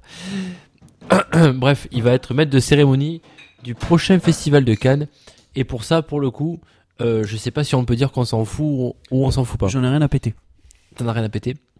Alors, on, on pourrait rappeler que c'est Mr. Miller qui va être le, le, président du jury de ce festival de Cannes. Et donc, euh, je crois que c'est un réalisateur qui est très apprécié par notre ami Lolo. Attention, ça mousse. oui. Oh. Bref, ce podcast part en couille. C'est bizarre, mais quand on est à deux où on devrait être le plus sérieux, c'est là où on n'est pas sérieux. Ça part en couille. Tout à fait. Euh, oui, bah, euh, qui c'était le, le maître de cérémonie l'année dernière à Cannes hein? Je crois que c'était lui d'ailleurs, non? C'était pas déjà lui l'année dernière? Ouais, il me semble. C'est C'était pas Cotillard ou de France? Jane Kruger? Jane Kruger. Bon, peut-être. Bref. Alors on s'en fout. Vous en fait. voulez des infos précises Il faut pas nous écouter. Voilà. Et donc surtout que en plus on s'en fout et j'ai fait que meubler pendant que l'autre prenait une bière. Mais et en plus j'aurais pu continuer à parler parce que l'autre info elle me concerne Et- Ah. et c'est mon sujet récurrent, c'est le box office. Il faudrait une jingle box office. Ah, Jingle. me parle pas de jingle, je suis, je suis énervé aujourd'hui. D'accord. À cause de ça, putain. Ça marche pas. Alors très rapidement, en France, euh, au 2 mars, nous sommes le, nous sommes le 16, les- mes, toujours 15 jours de retard. mes hein. sources sont toujours bien avancées. Quel est euh, le trio de tête au 2 mars Alors attends, laisse-moi deviner. Trio de tête. Deadpool. Faux. Euh, Il ça est fait français ou pas Non. euh, bah, The Revenant. Oui. Ouais. Ça, c'est le premier. Oui. Tu sais dire autre chose que oui? Oui. The pas, Revenant, premier, avec, euh, alors, au total, un cumul de 2 300 000 places. Donc, on est sur une deuxième semaine où il était presque au million d'entrées. Donc, ce qui est pas mal. Oula. En fait, tu t'amuses à faire des, des, des modifications de son et je- là, je, je m'entends en 3D. Je pense. Tu t'entends en 3D, c'est Ouais. pas mal ça. Est-ce que tu peux deviner le deuxième de ce classement? C'est un film français ou pas? Toujours pas. Euh. Putain, qu'est-ce qui est sorti là récemment? C'est récent? Son distributeur a des grandes oreilles. Euh. Merde. Merde. Il a une voix de con. Oui, je, je- non, j'ai bien compris que c'était Mickey, mais je vois pas le film en fait. C'est Zootopie. Ah, Zootopie. Oui, oui. Pour sa troisième semaine, 3 218 000 entrées, ce qui est, ce qui est bien et top. Pour reprendre, un- voilà, sans c'est chaud. Et 600 000 entrées sur la, la semaine. Et ce, est complété dans ce, dans ce trio par Pattaya. Jean-Louis Treillot. Oh. Fais gaffe, hein, si tu vas trop vite, tu vas monter très haut. euh, très haut. Voilà. Et le troisième, c'est Pattaya, avec 1 300 000 entrées. C'est euh, le film de Frank Gastambide. Merde. Non, je ne sais absolument pas de quoi tu me parles. Alors moi non plus, j'ai vraiment cliqué pour savoir de quoi il s'agissait, Pattaya, mais c'est un film de Frank Gastambide, qui est le l'un des auteurs de Kaira. Ah Euh, oui, d'accord. Oui, ça y est, ça y est. Oh merde, ça se passe dans un quartier. Oh. Oh dis donc, c'est, je vois qu'il s'est renouvelé. Bref. Donc euh, vu que je m'en fous, je vais passer sur une autre info. Euh, aux États-Unis, là c'est plus récent, le 4 mars. On était aux deux. Euh, Est-ce que tu arriverais à me retrouver le, le trio, le premier? Euh, Il était dans mon trio indice, tout à l'heure. Indice. Zootopie? Oui, Zootopie. Pour ça, bon, il est sorti apparemment après euh, chez nous. Euh, aux États-Unis, 73 millions de bénéfices sur la première semaine, ce qui est énorme pour, Ouais. euh, pour une première semaine. Et je vais leur vous le raconter, La chute de Londres, euh, un film avec, euh, oula, un film avec euh, notre euh, ami, putain. En fait, je- je- je- j'ai du mal à parler parce que je m'entends sur l'ordinateur de Lolo en décalé, c'est un petit peu délicat. Nous sommes en plein perfection- perfectionnement, comme vous le savez. Donc, euh, Attends. Euh, je sais pas pourquoi ça résonne maintenant. Désolé. hein. alors, notre euh, le deuxième de notre box-office américain, c'est La Chute de Londres. Ah, donc le pitch c'est quoi alors? Vas-y. Alors, le pitch. Alors, tu me, tu me Alors, prends un on petit en peu. a discuté tout à l'heure avec Raph. Je, je crois que. c'est- Tu Alors, sais que si, attention, si tu m'avais c'était- dit, si tu m'avais dit que Chuck Norris était dans le film, je t'aurais cru. Voilà. Mais de- Donc, euh, c'est incroyable quoi. Donc les plus grands leaders du monde, le plus grand leader du monde occidental sont attendus à Londres aux funérailles du Premier ministre britannique mort dans des circonstances plus que douteuses. Mais ce qu'il avait commencé comme, ce qu'il a, oui, ce qui avait commencé comme l'événement le plus sécurisé de la planète tourne rapidement au désastre cible d'un complot terroriste. La capitale anglaise est mise à feu et à sang et la plupart des chefs d'État faits prisonniers. Seuls ont pu s'échapper. Oh, le président américain, qu'est-ce qu'il est fort celui-là? Et l'agent secret Mike Bining qui vont devoir à la fois combattre pour survivre et mettre fin aux agissements des terroristes. Oh là là, dis donc. Oh là là. Nous n'avons jamais vu ce type de scénario C'est complètement original. totalement novateur avec Gérard Butler et, Ouais. Morgan, et Morgan Freeman. Morgan- C'est avec Gérard Butler? Ouais, tout à fait. Et voilà, donc ce qui nous attend pour euh, pour, pour bientôt chez nous. Il, non, mais il est peut-être sorti déjà chez nous. Il est sorti le 2 mars. D'ailleurs, c'est bizarre que ça soit Et il est passé. sorti dans l'anonymat le plus complet. Ah ouais, ce qui, ben, ce qui est un peu normal. Et le troisième de mon box-office, c'est Deadpool, qui a fait quand même 311 millions de bénéfices en 4 semaines aux États-Unis. Donc je pense qu'il est rentré très gentiment dans ses frais. Ah mais largement. hein. Voilà, largement. Et pour une quatrième semaine, il a quand même fait 16 millions de bénéfices, ce qui est pas mal du tout. Donc voilà pour mon D'accord, point très bien. box-office. Magnifique. Donc si tu veux rajouter quelque chose ou Non, pas, non, non, non, non. je te propose que Les Américains, c'est con étrange. Euh, je te propose que nous passons directement vers notre rubrique phare de la soirée, la rubrique du film. Et ça ne marche pas. Et j'en ai marre. Et j'en peux plus. C'est pas possible. Je n'en peux plus. Alors, comme je vous l'ai dit, la technique, c'est en constante évolution chez nous. Nous avons décidé d'évoluer et nous vous offrons ce petit jingle qui maintenant, Laurent me fait signe, il est au point. Oh, oh là là. J'ai une sorte de jouissance auditive.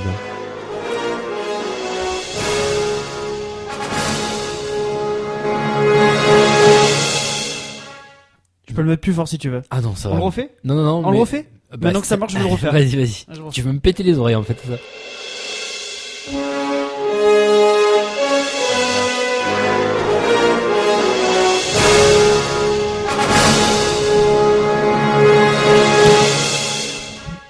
Mes oreilles sont encore toutes émoussées. J'aime bien le petit, petit bruit de trompette, elle fait C'est ce que je préfère.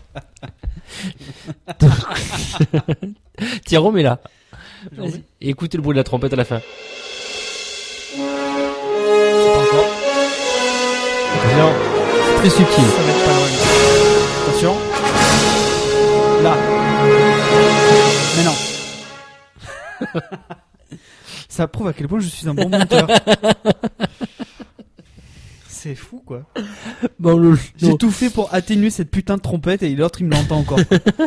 c'est vrai. C'est- mais oui. T'as été à faire Mais je l'ai monté en plus le truc. C'est pour ça que je te dis que je suis un bon monteur. Quelle horreur. Bref. Ah, pour le coup, je- ce soir, j'ai décidé d'être un gros connard. Voilà. Et je ne suis pas un ingénieur du son également, comme vous pouvez l'entendre. C'est pas possible, quoi. Quelle horreur, quoi. Jean-Michel Intermittent. Ah mon dieu. Jean-Michel Intermittent du spectacle. Mais c'est fou, quoi. ah, c'est pas mal. En même temps, moi je rigole, mais mis à part brancher mon ordi, je fais pas grand chose. J'ai le côté technique, donc c'est un peu, c'est un peu facile. Lolo, The Ouais. Remnant, Ouais. Hello Ouais. González Iñárritu de la Vega. De la, Ve- de la Vega de la Rosa. De la Vega de la Rosa. Euh, oui. Elle a fait un bon filmographique, quoi, quand même, là, ce soir. donc, un film, quand même, dont on a pas mal parlé. Ouais. Est-ce que. Bah, notamment, euh, notamment, enfin, surtout récemment par rapport aux Oscars. Je ne m'entends plus par Ouais. rapport aux Oscars. Ça y est, je m'entends. Moi aussi. Je, tu t'entends? Je l'entends. Ah, je pense qu'au coup de cœur, on sera au point techniquement. C'est-à-dire dans deux heures, ça sera bon. Quelle horreur, quoi. Putain. Putain, Je me maudis quand je suis comme ça. quoi. Quand je suis nul comme ça, je me maudis. quoi. Euh, du coup, c'est c'est pas possible, quoi. Quelle horreur, quoi.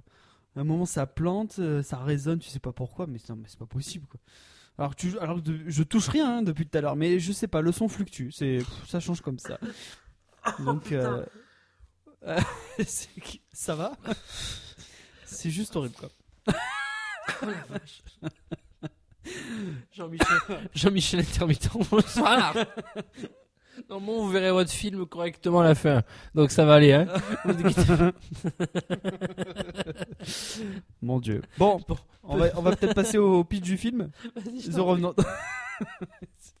Le temps que Raph se remette, c'est fou quoi. Euh, du coup, euh... euh, ah, du coup, euh...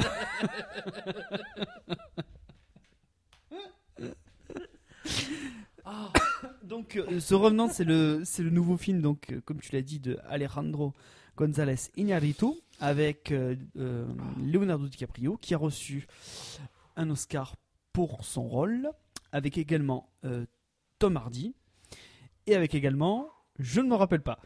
Donc c'est pas grave je voulais donner le casting mais j'ai pas la fiche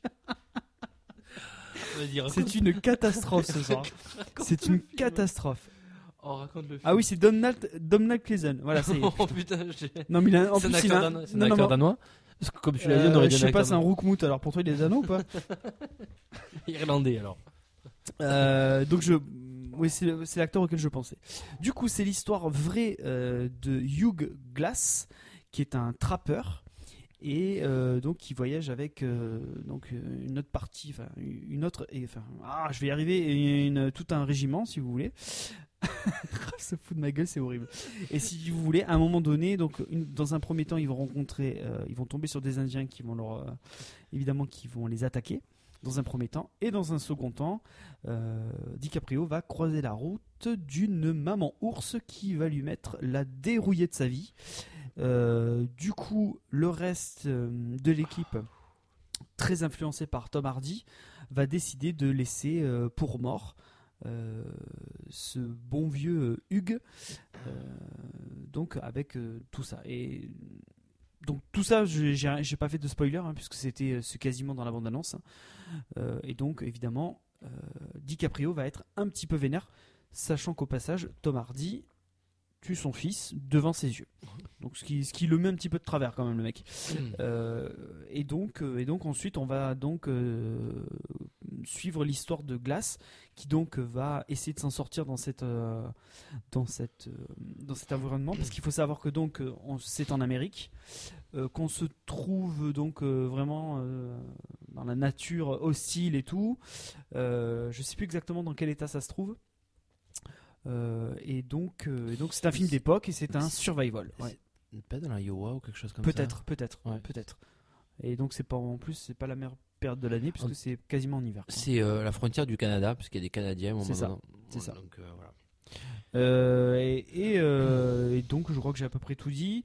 Alors, à, à savoir que ce film, avant de, de parler, euh, avant de parler de, bah, de nos avis euh, respectifs sur, ce, bah, sur, sur celui-ci, a connu beaucoup de péripéties. Que ça soit pour trouver son réalisateur, parce qu'il y a eu quand même deux réalisateurs avant euh, le- notre ami espagnol ou mexicain. je sais Mexicain. pas. Il est mexicain, ouais, je- il me semble bien. et Qui, euh, qui était pressenti. Il y avait un coréen, Park Chan-wook, Park Chan-wook, Park Chan-wook. qui a fait Snowpiercer, euh, John Hillcoat qui a fait Des Hommes sans loi et Projet X, et non, Non. alors, Non, pas Projet X. euh, certains, j'ai vérifié toutes mes sources. John Hillcoat, il a fait Projet X. Oui. Et euh, Jean-François Richer, le français, Le français, ouais. qui a fait euh, Mérine 1 et 2. On et dit a- pas Mesrine, on dit Mérine. Tout à fait, j'ai pensé à ça d'ailleurs quand je l'ai noté. Et Assaut sur le Central 13. Oui, le remake de film de John Carpenter, Eh oui. Eh qui est une C'est- merde. c'est Pas le film de Carpenter, euh, le remake. Voilà. Alors j'ai parlé des beaucoup d'instabilité pour trouver son réalisateur, mais aussi ses acteurs, puisqu'à la base c'était Christian Bell qui était attaché au projet quand Hillcoat était pressenti. Ça a même été Samuel Jackson quand c'était Park Chan-wook qui était pressenti, et dans le rôle Euh, je sais pas imiter. Euh... Samuel Jackson, je sais Nigger. pas. Bitch nigger. Bref. et, euh, et Sean Penn euh, était pressenti aussi quand il y avait Park Chan-wook, euh, quand à la place du rôle de Tom Hardy. Voilà. Et aussi euh, des galères et de l'instabilité euh, pour le tournage. Il y avait 80 jours prévus initialement, mais ça sera finalement 9 mois, car il y a eu une météo très capricieuse. Le réalisateur et le directeur de la photographie voulaient tourner uniquement qu'en lumière naturelle ce qui les a amenés à changer de lieu de tournage également. Puisque, euh, Déjà, il tour- tournait très peu de temps euh, par jour, déjà. Ouais. Et en plus, oui, euh, à cause des, euh, de ça, de la lumière, tout ça, ils ont, donc comme tu dis, ils ont été obligés de Alors, changer de. Ce qui est assez dramatique, et c'est ce de j'en avais, j'en avais parlé la dernière fois pour DiCaprio, pour trouver de la neige, ils ont dû partir du Canada pour aller en Argentine. Voilà. Donc, euh, sinon, il n'y a pas de changement climatique dans l'air du temps.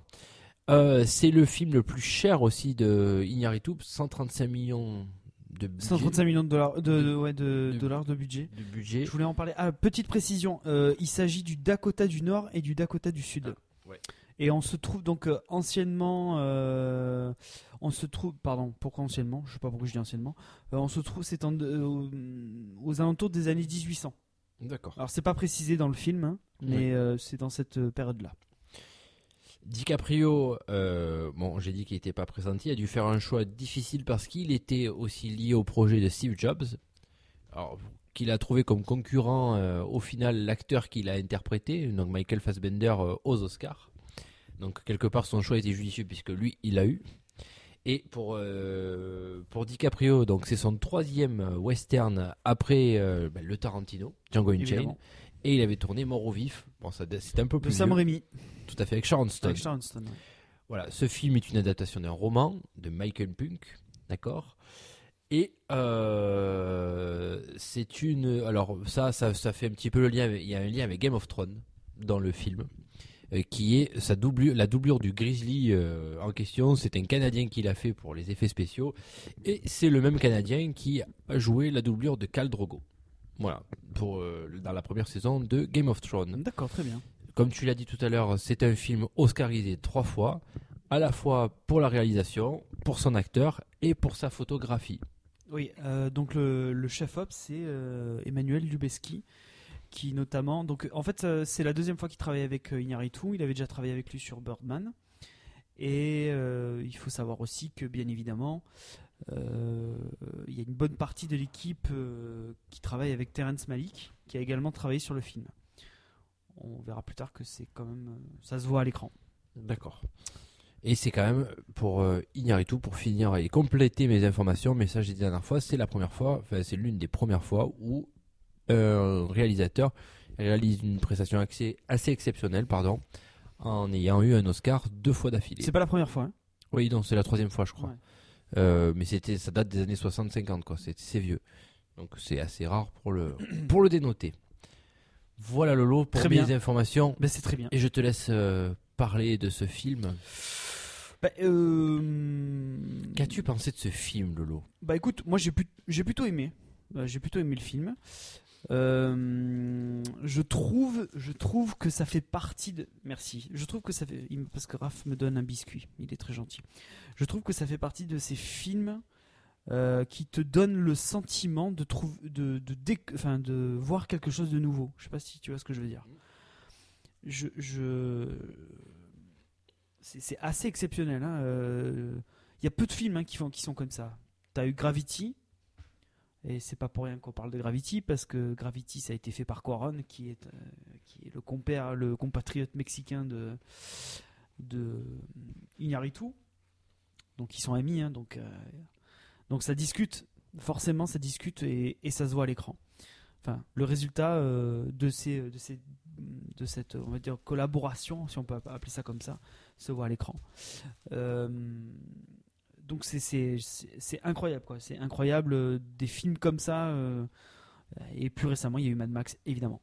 Donc euh, donc j'ai vra- vraiment pris alors le, film pour moi se, se divise en deux par en deux se partage en deux. C'est à dire qu'une première partie on va dire les 40 premières minutes c'est c'est somptueux c'est c'est impressionnant. J'ai pris une j'ai vraiment pris une grosse claque dans ma gueule à ce niveau-là euh, par rapport donc à la beauté mais la beauté visuelle du film c'est juste fou quoi. C'est incroyable quoi. La photo elle est le mec son Oscar mais mais il mérite encore plus que ça quoi. C'est c'est incroyable. La mise en scène est juste est dingue. Et alors moi ce qui m'a tué c'est la façon dont c'est fait. C'est à dire que un moment donné t'as des plans où euh, la caméra, elle va suivre un mec au sol. D'un coup, le mec va monter. Mais tout ça sur, en un seul plan, hein, sans coupe. Le mec va monter sur le cheval. Tu te dis, mais comment. Moi, à plusieurs moments, à plusieurs moments, je me suis posé la question, mais comment ils ont fait pour tourner ce plan-là, C'est, mais c'est impressionnant, quoi. Le travail qui a dû être fait, c'est pas pour rien que le film coûte 135 millions de dollars. hein. Je veux dire, on va dire, c'est, fou, quoi. Parce que du coup, le paysage est filmé, mais tu, tu vois, tu ne vois que la nature, il y a rien d'autre, toute la technique pff, c'est fini quoi. Et tu as ça, et tu as le sentiment de d'immersion. Alors ça, c'est waouh quoi, c'est impressionnant, impressionnant. Là là-dessus, j'avoue que le mec, euh, putain, c'est, euh, je suis pas un fan de Dinaritu, hein. je, je suis pas, euh, j'ai jamais été très fan de ses films. J'ai vraiment pas aimé Birdman, mais vraiment pas du tout. Euh, je serai un peu plus nuancé sur, ses précédents, sur les précédents films. Mais euh, là, j'avoue C'est que. quoi d'ailleurs? Enfin, juste, euh, moi, mis à part Birdman, je- ça me vient pas en tête. Là. Alors, il a fait Beautiful avec Javier Bardem. Avant, il a fait Babel, qui avait aussi rencontré un, un succès quand même d'estime avec Brad Pitt, Kate Blanchett. Et, et avant, je crois que j'ai peur d'en oublier un. Et avant, il a fait un film qui s'appelle euh, Amour Chienne, donc qui est un film mexicain pour le coup. Euh, mais, donc euh, donc j'ai jamais été très très fan de ça quoi. Et, euh, et donc c'est ça. Moi c'est ça qui que je mettrais au crédit du film quoi. C'est c'est c'est c'est ce truc là quoi. C'est c'est la façon dont ça a été fait, l'exigence que ça a demandé. Putain et c'est et ça team et ça te ouais tu es dans un sentiment d'immersion. C'est une c'est le genre de film tu vois où tu vis une expérience sensitive quoi. C'est-à-dire que tu ne fais pas que regarder, mais tu ressens quoi. C'est c'est incroyable quoi. Le sentiment de d'immersion, il est juste fou quoi. C'est enfin, je, je, me- je manque de mots pour vraiment exprimer ça quoi. C'est alors là là-dessus, euh, j'ai été complètement bluffé par le film à ce niveau-là. J'ai trouvé ça impressionnant. Après, donc ça c'est une première partie. La deuxième partie, ça retombe un peu. Je parlais de, Ter- de Terrence Malick tout à l'heure. Ça redevient plus euh, plus lent, on va dire, plus lent, plus introspectif, plus contemplatif. Je sais pas si tu vois ce que je veux dire. Donc si tu veux, donc c'est et le film dure 2h30 quoi. Donc ce qui fait que t'as ces 40 premières minutes qui sont sauvages, euh, qui sont viscérales, qui sont brut, quoi, tu vois, brut. Et d'un coup, le film part sur autre chose, beaucoup plus. Ouais, introspectif. Et donc, ça m'a intéressé aussi également. Et donc, j'ai trouvé ça. euh, sur l'ensemble, j'ai trouvé ça plutôt bien. Après, bon, on reviendra peut-être après sur euh, plus dans, dans le détail. Moi, il y a deux choses sur lesquelles euh, je vais un peu chipoter. La première, c'est Inaritu. Inaritu, il peut pas s'empêcher, plutôt que de laisser parler son film pour lui, il peut pas s'empêcher de remettre une couche derrière en disant euh, Je vais vous raconter, vous, regardez, je vais vous dire des choses intéressantes, je vais vous dire des choses intelligentes, je vais faire passer un, mes- un message. Donc, ça, il peut pas s'empêcher de le faire. Sur Birdman, c'était 90% de ça et 5% de bien. Là, sur Revenant, il est un peu plus équilibré la chose, donc c'est moins, moins important. Et la deuxième chose que je reprocherai au truc, c'est le côté euh, moralisateur judéo-chrétien à la fin, quoi. Enfin, sur- surtout sur la deuxième partie, où là, euh, pff, là, je- j'ai trouvé que c'était très dispensable. Je vais arrêter de parler. À toi. Ah, je veux être moins. enfin, comment dire. euh, moins précis, peut-être, mais. euh, alors, moi, j'ai beaucoup aimé le film. J'ai trouvé comme toi, effectivement, quelques longueurs sur, sur le début, la deuxième partie. Effectivement, je, je suis d'accord avec toi sur les deux parties que tu, tu dénotes. un petit peu de longueur là-dessus. Et je trouvais que des fois, et c'est euh, bon, c'est la touche un petit peu Iñárritu. Je- Pour ceux qui ont vu Birdman, alors j'ai pas vu les autres films moi pour le coup, mais c'est ce coup des plans séquences où, où la caméra tourne d'un côté et tourne de l'autre. C'est assez tendance en ce moment. Et je trouve que des fois, sur certaines scènes un peu clés, on perd en intensité. Je pense à une scène. alors, à cause je- du plan séquence? Ouais. Je- on va aller, je vais, je vais peut-être rentrer dans le détail, peut-être ce qu'on voulait rentrer. Vas-y, spoil. hein. Non, non, mais euh, je spoil rien, mais notamment euh, où le, quand le personnage de Tom Hardy se retrouve avec le jeune, là, je me rappelle plus, euh, tu sais, qui l'accompagne là, euh, où il veut, où il est prêt à le tuer, mais il manque une balle. Je trouvais que c'est là, tu vois, du fait de faire du plan séquence là-dessus, on perd en intensité, on voit pas vraiment les émotions que l'autre transparaît au moment où il fait son plan séquence. Et je trouve que tu vois, notamment sur ce type de scène-là, et il a fait euh, à d'autres moments aussi où je me suis fait la réflexion, mais là, ça me revient pas forcément. Je trouve qu'on a, on perd en intensité. C'est assez, c'est vachement bien hein, ce qu'il fait. Euh, techniquement, c'est, c'est une super Ah, prouesse. c'est une- tuerie, quoi. C'est Ouais, ouais, non, incroyable. hein. mais je pense notamment à la scène où il, pareil, il plonge avec son cheval dans, dans les sapins, quoi. Euh, Celle-là, ouf, tu te dis, d'accord, là, le plan séquence, là, tu prends, là, franchement, pour le coup, je trouve ça hyper, hyper, hyper efficace, quoi. Ah ouais. Et pour certaines scènes où il, où il y a plus d'immobilité, je trouvais pas ça forcément très approprié. Ouais. Après, effectivement, euh, je sais pas grand chose à rajouter sur ce que tu as dit en termes d'immersion, c'est hyper costaud. On peut, euh, bon, ce que je trouve un peu dommage, c'est que cette scène du grizzly, notamment, enfin, je comprends qu'il faille vendre les films euh, en montrant des bandes annonces, mais je trouve ça dommage qu'on ait vu dans des teasers ou dans des bandes annonces la scène du grizzly, notamment le début. On en voit, on en voit pas beaucoup. euh, Ouais, mais tu le vois, tu, tu, tu- Parce qu'elle dure, elle dure longtemps quand même la fight. elle hein, dure longtemps, mais euh, tu, tu, tu en vois une. Voilà, dans la bande annonce, tu vois qu'il y a quelque chose. Et je trouve que c'est, pour le coup, ça, ça, Ça aurait gagné en, int- en intensité encore plus si on si on Ah s'y ouais. attendait pas quoi. Je pense que déjà quand tu mets Tom Hardy, DiCaprio euh, et le mec qui a gagné l'Oscar, enfin le réalisateur qui a gagné l'Oscar l'année dernière, je pense que pour le coup ça fait suffisamment vendre le film pour qu'on vienne le voir et après les critiques font le taf derrière. Mais euh, là je trouvais que pour le coup c'est dommage parce que la scène, enfin pour moi la scène qui est techniquement euh, assez impressionnante c'est cette scène là. Enfin je trouve ça. Elle est démentielle. hein. C'est euh, incroyable. Et là, et là pour le coup, tu, tu as vraiment le sentiment de. Ah, ben, tu là- ressens là vraiment. Là pour le voilà. Et franchement, euh, j'ai pu moi me dire me faire une réelle opinion du film que quelques jours après. Alors je veux pas, je franchement j'exagère pas quand je dis ça parce que j'étais un peu trop dans l'émotion du film encore. Ouais. À me dire, euh, euh, ouais franchement, franchement c'était super bon. Le truc qu'il y a c'est comme on est en immersion dans le film, on est attaché au personnage. Et donc comme il est animé, parce que tu l'as dit par un sentiment de vengeance, donc du coup on est on est un peu comme un, comme une sorte de compagnon avec lui euh, à l'aider presque. Franchement, moi je me suis presque vu à, à, à renifler par terre avec lui pour savoir où était parti Tom Hardy quoi. Hmm.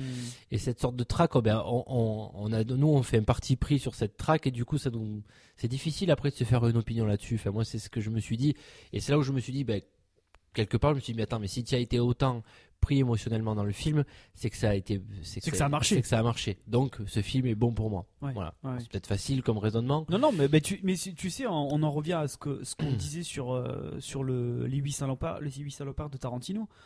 À partir du moment où tu es en empathie avec les personnages, forcément t'es beaucoup plus impliqué et ça veut dire que ça marche sur toi quoi. Il y a pas photo. Euh, Après tous les tous les acteurs, mais vraiment tous. Là, je me rappelle, je me rappelle que des deux principaux.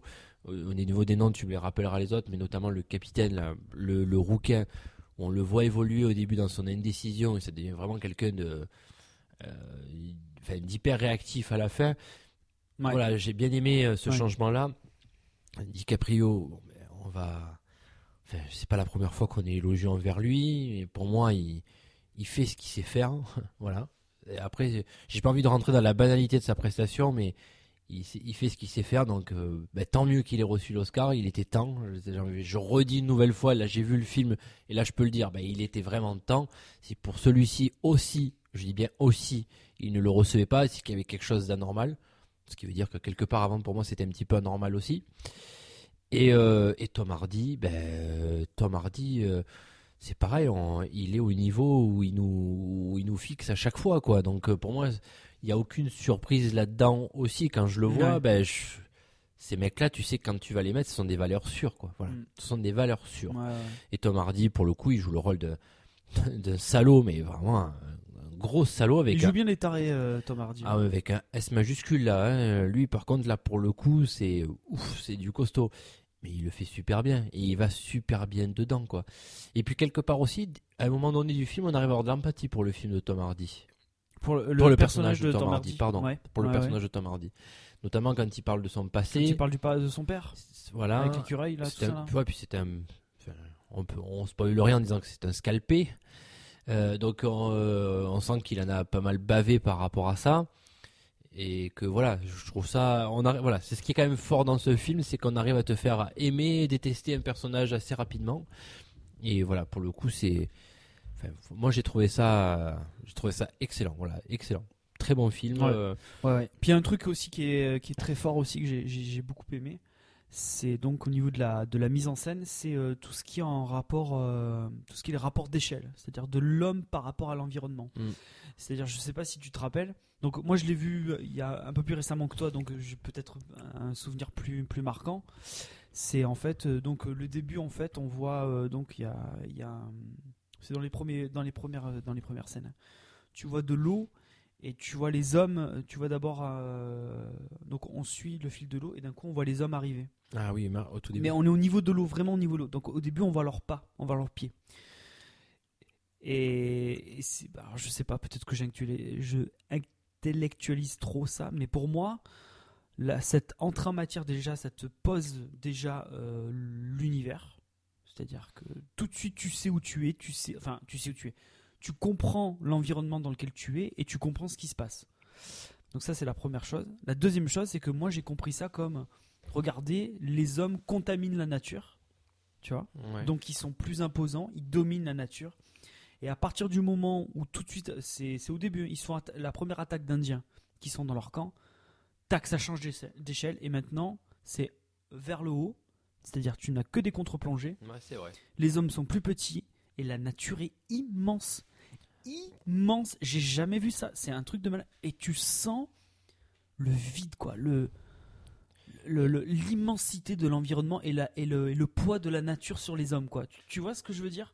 Ça, j'ai trouvé que c'était vache énormément rendu, euh, super bien rendu, quoi, à l'écran. Et, Et tu qu'on le ressentait, Et tu vois, c'est là, là, je reviens sur un, un sujet tout à l'heure, mais je pense que c'est le genre de de. C'est vrai que tu as raison. Ça, j'ai ressenti comme toi. Je me suis dit putain, oh, c'est l'homme est petit dans cette nature en fait. C'est ce Ben que voilà. je me suis dit. Ouais. Et après, euh, ça a été vraiment, euh, voilà, c'est vrai. Je reviens à ce que tu- tu disais tout à l'heure sur que la nature est magnifique. Enfin, super, euh, super images quoi. Franchement, on en prend Ah. plein la gueule Ouais. sur les images, euh, notamment, je pense à une scène au coin du feu. Moi, j'étais totalement ébahi par cette scène au coin du feu avec le, avec le, sa rencontre de l'Indien. Euh, où tu sais pas s'il est hostile, pas hostile, mais euh, Avec les bisons, là. Ouais, mais euh, du coup, ouais, pour moi, tu vois, c'est le genre de film. Si un jour tu enlèves le cinéma, tu mets ça sur un screening, enfin, tu mets ça sur un screening room. euh, Qu'est-ce que ça a comme rendu ah ouais, bien sûr. Évidemment. Évidemment. Franchement, même en télé, euh, franchement, non, c'est le genre de film. Je suis sorti de là. je me le dis assez souvent. Comme ça. Gravity, comme Voilà. Mad Max, c'est des films. euh, faut les voir au cinéma. Tu les ressens. Quoi, niveau son, qu'au niveau image, voilà, quand on est imprégné dans le film avec un, un écran euh, de 10 mètres de long, Ouais. ça n'a pas le même impact que sur un, un 180 ou un 120 cm à, la, à la maison, quoi. C'est clair. Donc, euh, non, je, je vois pas ce que je peux trop rajouter, euh, euh, ce que je peux trop rajouter là-dessus, euh, non. Est-ce que tu crois pas justement que le côté euh, parce que tu vois contrairement à des films comme Gravity, je prends toujours ces Gravity et Mad Max parce que pour moi ça a été les deux gros films majeurs de ces cinq dernières années quoi. Euh, je vois pas, il y, a, y a rien- y a rien de plus quoi. Est-ce que tu crois pas que donc à contrario de ces films là, enfin à l'instar de ces films là, pourquoi est-ce que pourquoi est-ce que Iñárritu n'a il, il aurait presque dû faire un film muet quoi.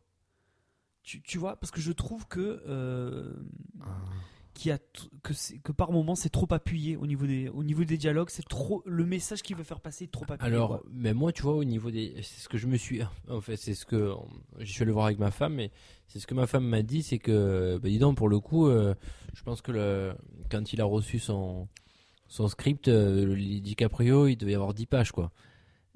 Bah, tu vois, je pense différemment de toi. Je trouve que le dialogue n'a, justement, n'a pas le dessus dans le film, quoi. Au contraire. Euh, ne serait-ce que sur les scènes d'action et sur les, je trouve qu'il y a plus de scènes visuelles que de scènes discutées, en fait. ah si oui, ah bah oui, pro- oui. Quand tu regardes la proportion du film, effectivement. Et, justement, je trouve que les scènes discutées ont, aussi leur importance, leur importance pardon, pour rentrer dans la psychologie des personnages, Ouais. quoi.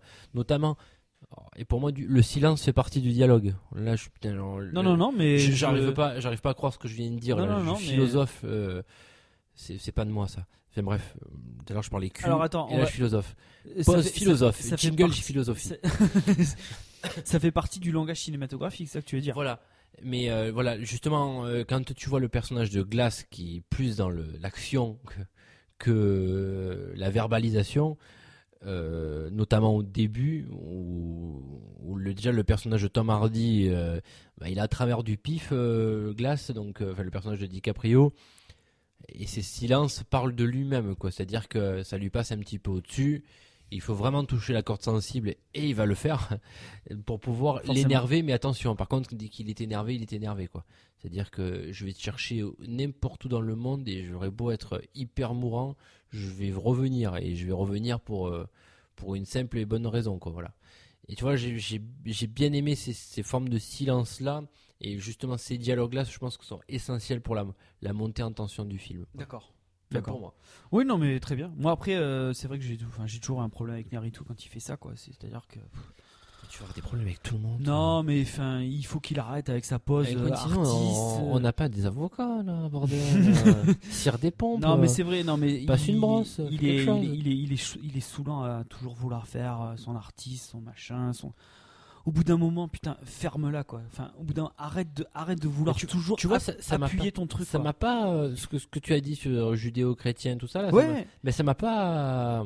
Là, tu Eh m'en ben- tu m'en parles comme ça. Je me suis dit oui peut-être, mais euh, Mais non mais euh, le truc c'est que c'est ça quoi. le- oui touchez pas aux Indiens, on les a opprimés Non, ou non, quelque chose non, comme non, ça. je, te on- parle, je te parle de la version parce que du coup, euh, le problème c'est qu'après ça, ça s'inscrit dans le contexte, c'est-à-dire il parle de il parle de religion parce que le parce que c'est les fondements de l'Amérique, qu'on est au moment des fondements de l'Amérique et que le personnage de DiCaprio est croyant tout simplement quoi.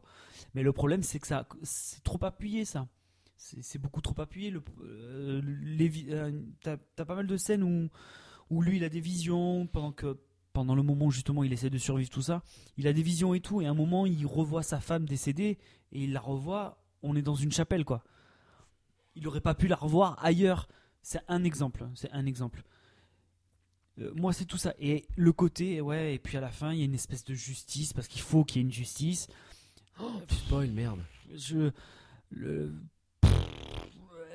Là, ça m'a, là, franchement, ça m'emmerdait. Ça, ça Oh. m'emmerdait. Non justement, Mais- je trouve que c'était bien, c'était bien briqué. Ah, moi, c'est, je, bah, après, je chipote. Attends, je, je n'enlève pas les qualités du film. J'ai, pris des claques. Enfin, moi, des films comme ça, j'en veux tout le temps, quoi. Pas de problème. hein.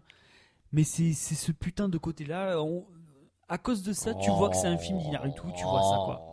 Oh, Ça y est. Ah, ça y est, ça y est, c'est il refait son boucan. Oh, non, ça y non, est. mais c'est vrai. Non, non, mais sinon, j'ai, aimé le film. Et c'est, moi, c'est ce petit côté-là qui m'a. Je mettrai en parallèle un autre film. Jingle Guy Bedos. On y va. Magnéto Serge. Shut Oui, tu mettras en parallèle un autre Ouais, film. je mettrai en parallèle un autre film qui est un peu dans le même esprit, qui est aussi un, un survival, comme on dit. C'est le Territoire des, loups. J'en avais déjà, Ah, j'en avais oui. déjà parlé avec, euh, bah, avec toi, je, je crois. C'est Liam Neeson, non? Ouais, avec Liam Neeson. Il est bien ce film. Ouais, eh ben, exact. Eh ben, tu vois, euh, le territoire des loups, c'est un peu le même principe, donc euh, l'homme face à la nature, machin, tout ça et tout. Mais sauf que le film n'est pas moralisateur. Le film n'a pas de message sur appuyé, ou alors ça va beaucoup plus, beaucoup plus, c'est beaucoup plus profond et t'as pas de justice à la fin. C'est non, à la fin. Tac, c'est l'homme, c'est l'éternel recommencement, c'est l'homme qui est contre la nature et qui, à la fin, de toute façon, il va se faire, euh, il va se faire fucker à la fin euh, par la nature de toute manière.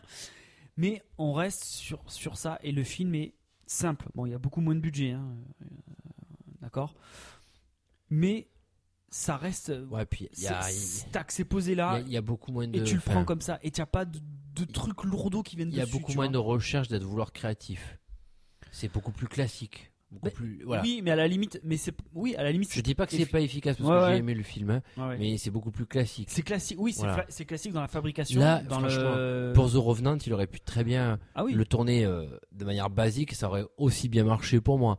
Là, il, il, carrément. met sa patte. euh, Non, non, mais euh, effectivement, euh, le, le, le- le- le- oui, oui, oui, t'as raison. L'aspect visuel du film, il est Voilà. juste fou, quoi. C'est incroyable. Mais je pense que il aurait dû se priver de ce message-là, oui. et il aurait dû se priver de cette putain de morale, De cette putain de justice à la fin, quoi. Il a bien fait la morale parce que enfin, sur son discours, alors je me rappelle pas exactement ce qu'il a dit, mais ne serait-ce que sur son discours euh, de, de- aux Oscars, euh, voilà, il, il en balance un peu pour tout le monde. euh. Tu parles d'Ignaritu ou Ouais, de voilà. DiCaprio Bah, Ouais. DiCaprio, il a Il parlé de, de- des, des changements climatiques. Oui, oui, ouais, bah, ouais. en disant qu'il y avait des trucs plus, plus importants. Bon, il a totalement raison sur le fond, d'accord? Après, je suis pas sûr que ce soit forcément là où il faille en parler. Oui, non, mais bien sûr. C'est devenu à la mode, ça d'ailleurs. euh. Mais c'est ça, c'est un peu facile aussi. de- C'est devenu à la mode d'ailleurs dans des, dans, des lauréats de briquer là-dedans. Ben, balance du pognon dedans et va à leur conférence, fait quelque chose euh, différemment que lui d'en parler aux Oscars. Bon, j'en suis sûr qu'ils le font parce qu'il y en a un qui. DiCaprio, il est très investi dans, dans l'UNICEF, il- Ouais, y a- je il y crois. a beaucoup de trucs. euh. Enfin bref, là, Bref, on, là, s'écarte. Mais euh, si, euh, alors par contre, un truc. Terry de mon amour. un truc qui est très intéressant. Moi, j'aimerais beaucoup voir le making of de ce film. Je pense que ça va, ça va faire partie des making of qui seront aussi intéressants que les que le film en lui-même, en lui-même, pour voir comment ça a été fait. Parce que moi, ça me fascine, moi. Je veux à tout prix savoir comment ils ont fabriqué le film parce que c'est juste incroyable. Donc pour ça, je mettrai, je mettrai vraiment ça au crédit de euh, d'Inaritu et de, et de son chef-op, quoi, de Libeski. Lubeski, pardon.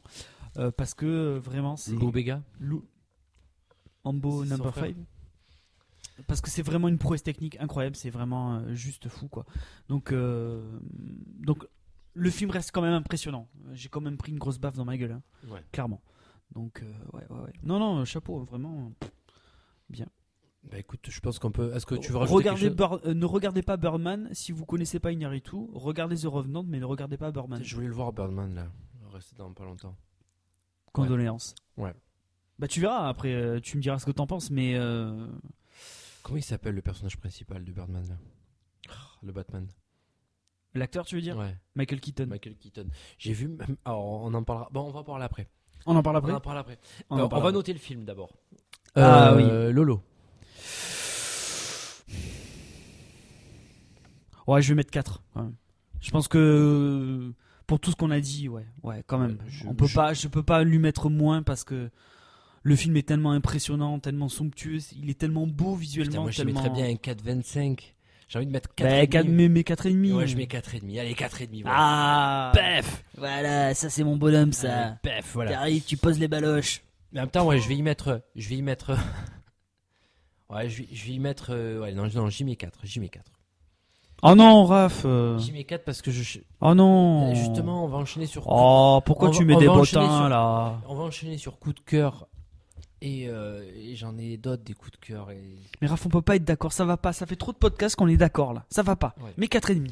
Allez, je mets, allez, je mets 4,5. Ah. Mais c'est le 4,5 hyper généreux là. D'accord Allez, ça va. euh, voilà. Bon, mais très bien. Coup Parfait. de cœur, coup de gueule. Allez, c'est parti. Mon coup de cœur. Alors, j'en ai, j'en- j'en ai même deux, mais je parle très vite du premier. Euh, le premier, j'en ai parlé sur le, j'en ai parlé sur le blog que je vous invite à lire. C'est pas très long. C'est euh, Mustang. C'est pour ça que je voulais peut-être mettre, euh, je mettrais plus un 4,5 à celui-ci parce que c'est plus ma cam de film en fait. Parce que la notation, ce n'est que subjectif. Donc euh, Bien sûr.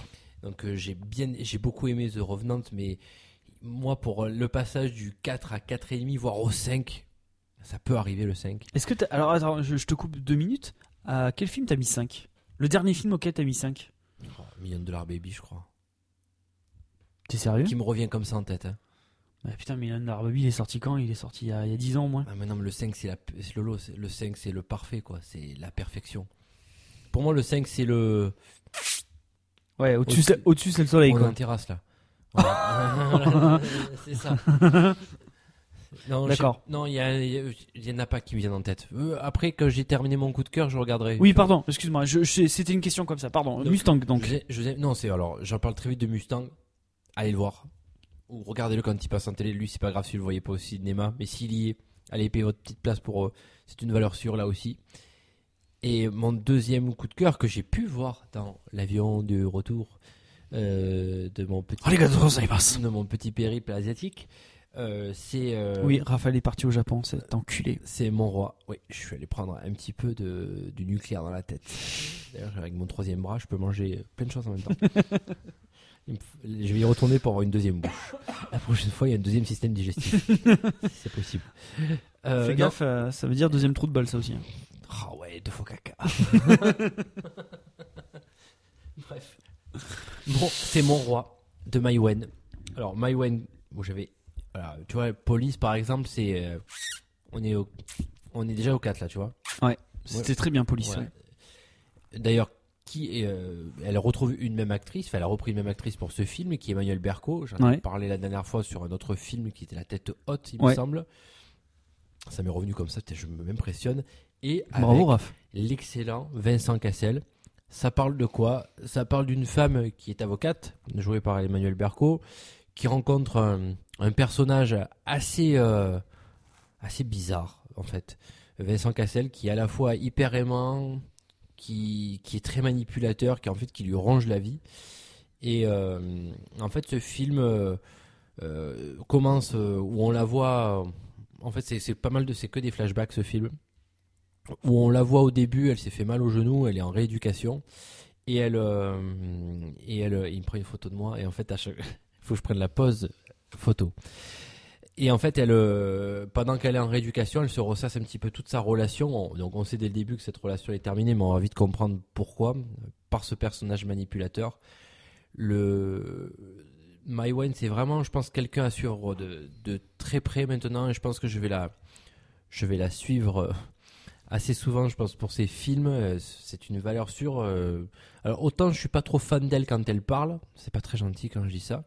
Parce que c'est c'est assez racailleux un petit peu, enfin, des fois ça l'est un peu trop. Ah ouais, elle est, elle est comme ça. elle Bah oui, elle vient de, elle vient de ça. Non, enfin, je sais pas. enfin, du moins, elle a. euh, c'est ce qui me fascine chez elle, c'est qu'elle est, euh, elle a un paraître qui n'est pas à la hauteur de ce que, de ce qu'elle donne quoi aux gens quoi. Voilà, c'est assez hallucinant quoi.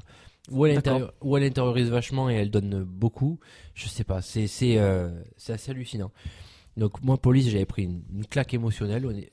Honn- Honnêtement, elle a réussi à sublimer ses, acteurs.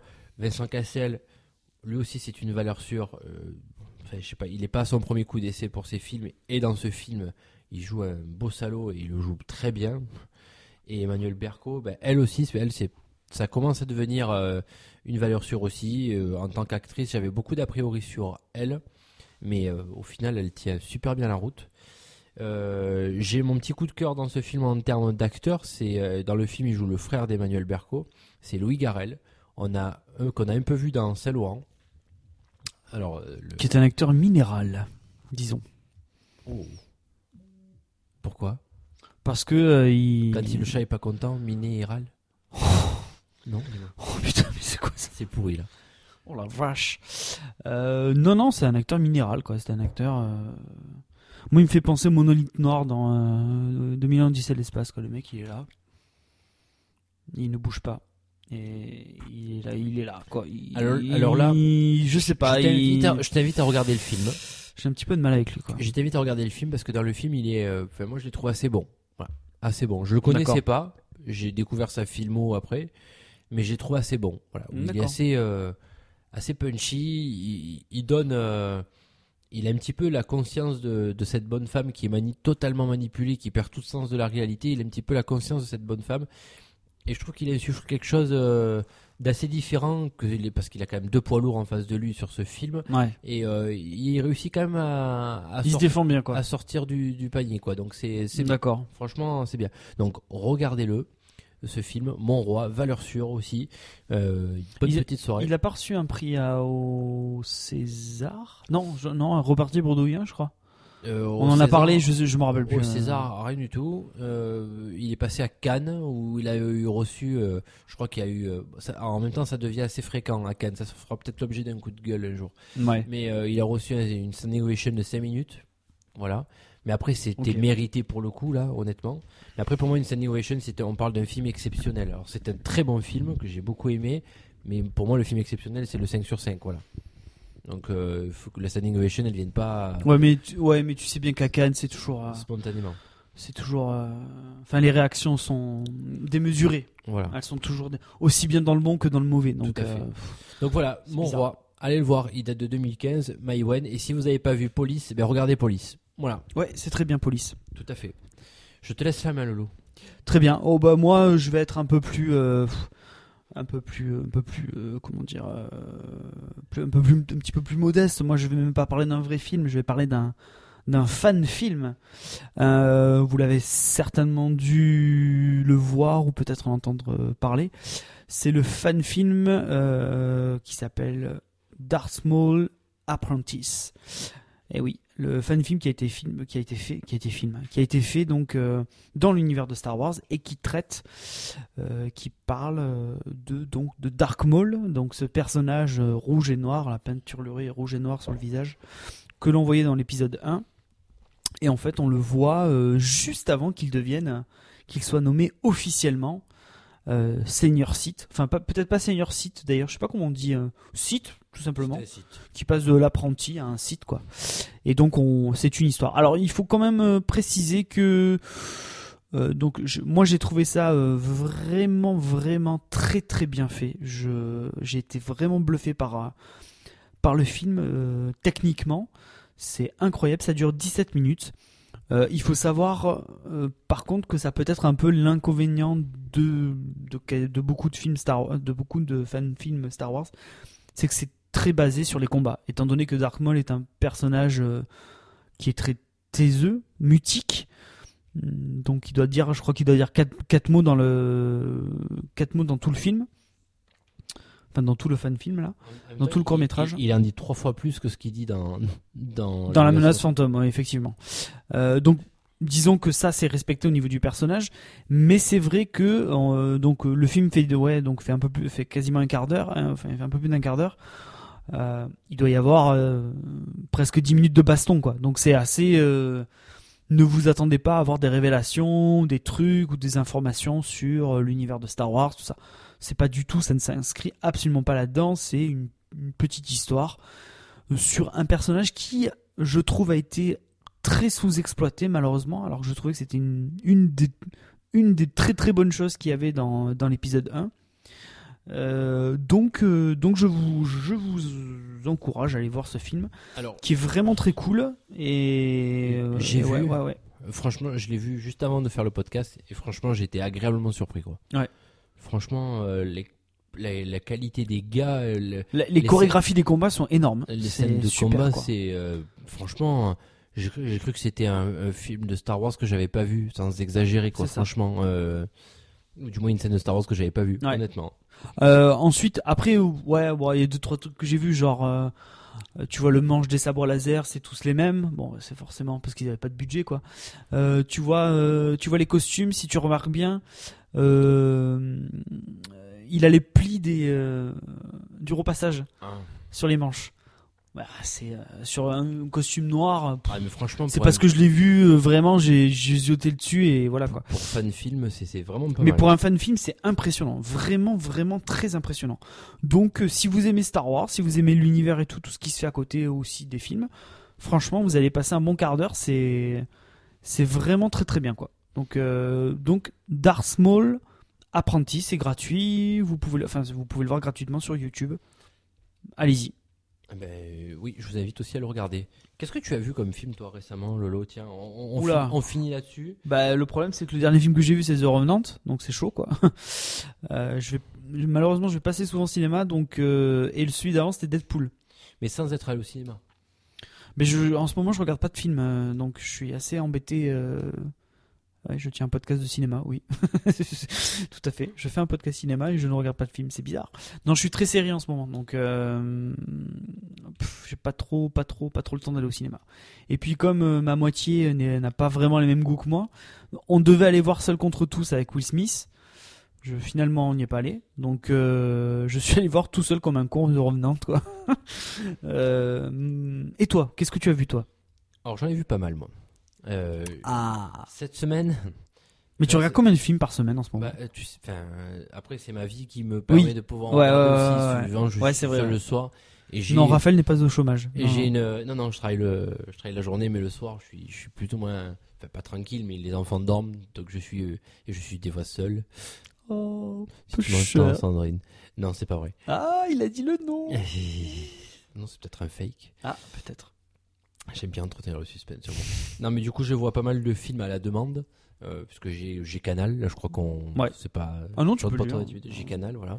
Et du coup, je regarde pas mal de films à la demande. J'ai vu 50 nuances degrés. Aïe. Et même pas avec ça, les gars, vous chopez euh, votre copie. Alors, pour ceux qui veulent voir euh, Dakota, Condoléances. ceux qui veulent voir Dakota Johnson à poil, ben on la voit à poil. Mais on la voit vraiment à poil. Ah oui, T'es sûr que c'est pas une doublure? Ah bah après, j'ai, franchement, j'ai plutôt les yeux ailleurs que sur sa tête. hein. D'accord. Euh, pour le coup. Bon, ben je regarderai. Mais on- en tout cas, là, si c'est pas elle qu'on voit à poil parce qu'elle aurait peut-être un masque, mais on voit sa tête. Non, je pense que c'est elle. D'accord. Ou alors c'est une, c'est une sosie, quoi, mais vraiment. Euh, c'est une merde à chier. Mais Qui vraiment- est une merde à chier? Ah, le, le film. Ah, le film. Le film est vraiment une grosse merde. Hier soir, j'ai regardé Big Eyes, au passage, de- Oui. de Tim Burton. Voilà, j'en avais parlé au tout début du podcast. Je n'avais entendu des plus grand mal, mais vraiment le plus grand mal. Je vais pas forcément en dire euh, le plus grand bien, mais tout ce que je peux vous dire, c'est que c'est bien. Voilà. C'est bien. euh, c'est bien. Moi, j'ai trouvé ça assez cool, quoi. D'accord. Est-ce que c'est, une comédie ou pas? Euh, J'ai l'impression que c'est entre deux, non? Alors attends, putain. Je, je- je- je suis en train de bugger là. Nous parlons de quel film Bonjour monsieur. Bonjour monsieur, comment vous appelez Non, non, c'est donc chaud. le film est avec Amy Adams et Christophe, et Christophe Waltz. Ah oui, putain, Big Eyes. Oh, je, je te jure, j'étais sur le film, j'étais encore sur les scènes de Dakota Johnson. Excusez-moi. Big Eyes. Ah la vache. Donc, ce n'est pas un film comique. D'accord. Donc, ce n'est pas un film comique. L'histoire, ça parle de, le, de la peintre Kin, qui se fait appeler Kin, qui réalise donc des portraits d'enfants avec des gros yeux, mais qui est trop timide pour l'avouer que c'est elle, et qui se fait plus ou moins, au début, par sa propre volonté, euh, ben, pour que, et puis pour manger surtout. C'est son mari qui prend, euh, joué par Christophe. Waltz. Je je sais pas pourquoi je toujours Christopher, mais c'est Christophe. Christophe. Ouais. C'est Christophe Valls. Et donc du coup qui prend l'initiative de vendre pour elle les tableaux et donc se fait passer pour l'auteur de ces peintures, mais il rentre dans ce, il se met dans ce rôle-là et en devient même presque tyrannique. Il le devient, ce qui l'amène à, partir derrière. Mais euh, mais voilà. Donc alors juste un petit truc, je, je- un petit conseil à Christophe Valls qui nous écoute, qui est le Bien sûr. qui est le frère de Manuel. D'ailleurs, on lui, on lui passe le bonjour à lui qui est avec Coluche. En ce moment, c'est de. C'est c'est la mode, ça, avec Coluche. J'ai entendu ça dans, euh, chez Moscato, ça, c'est ça? Tu l'as entendu là? Je l'ai entendu là, ça m'a fait beaucoup rire. Ouais, voilà. Euh, il faut que Christophe Valls change un petit peu de thématique d'ac- d'acteur. Voilà. C'est le, le reproche que je lui fais. C'est-à-dire qu'il fait toujours les mêmes persos, c'est ça? Il joue toujours de la même manière. Ah ouais. Toujours un petit peu maniéré, sa manière de parler. Ouais. J'aimerais vraiment le voir dans un autre contexte pour vraiment voir ce qu'il vaut. D'accord. Voilà, je, je- comme je l'ai vu dans Inglorious Bastard, je le revois encore là sur euh, Big Eyes. Je le revois sur la. J'ai l'impression que c'est le même personnage, un peu maniéré, un peu.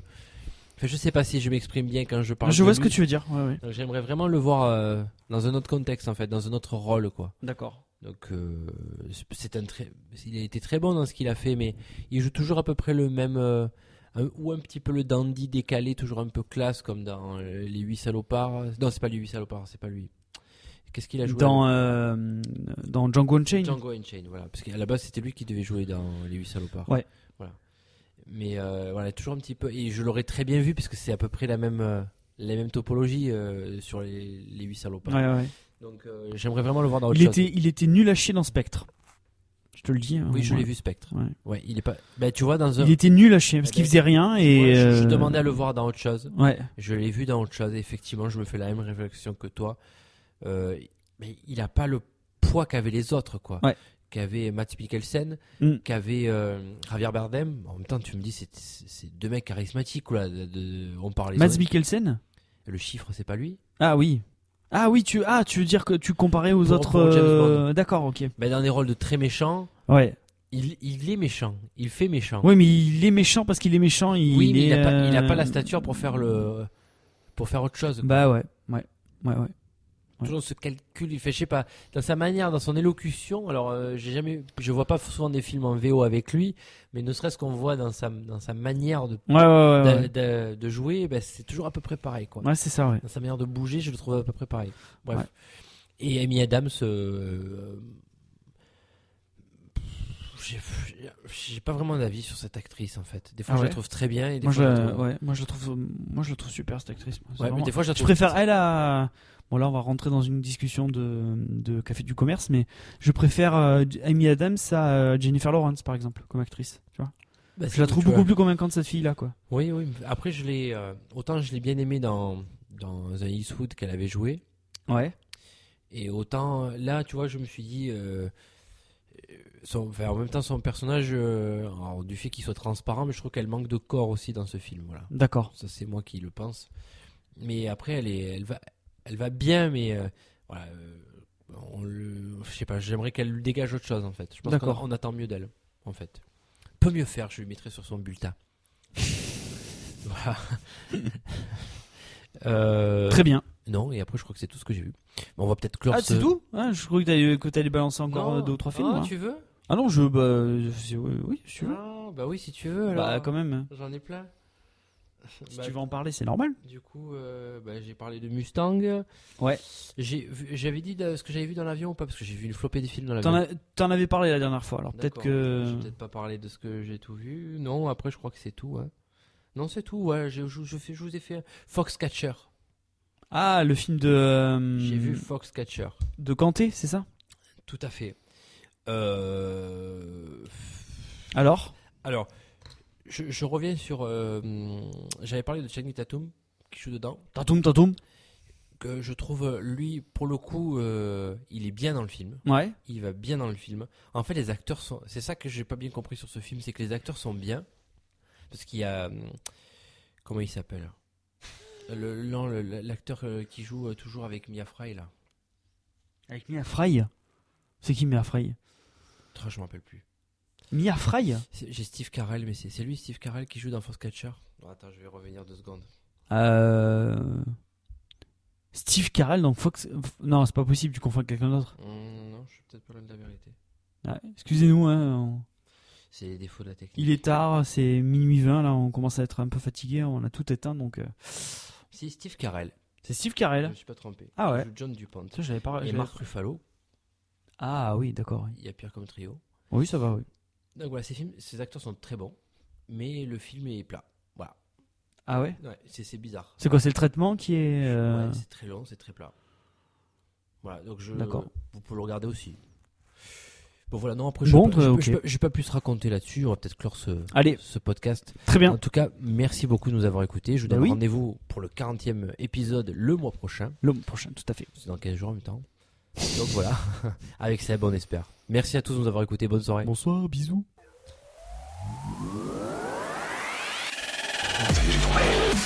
C'est la première fois que je vois ces lunettes.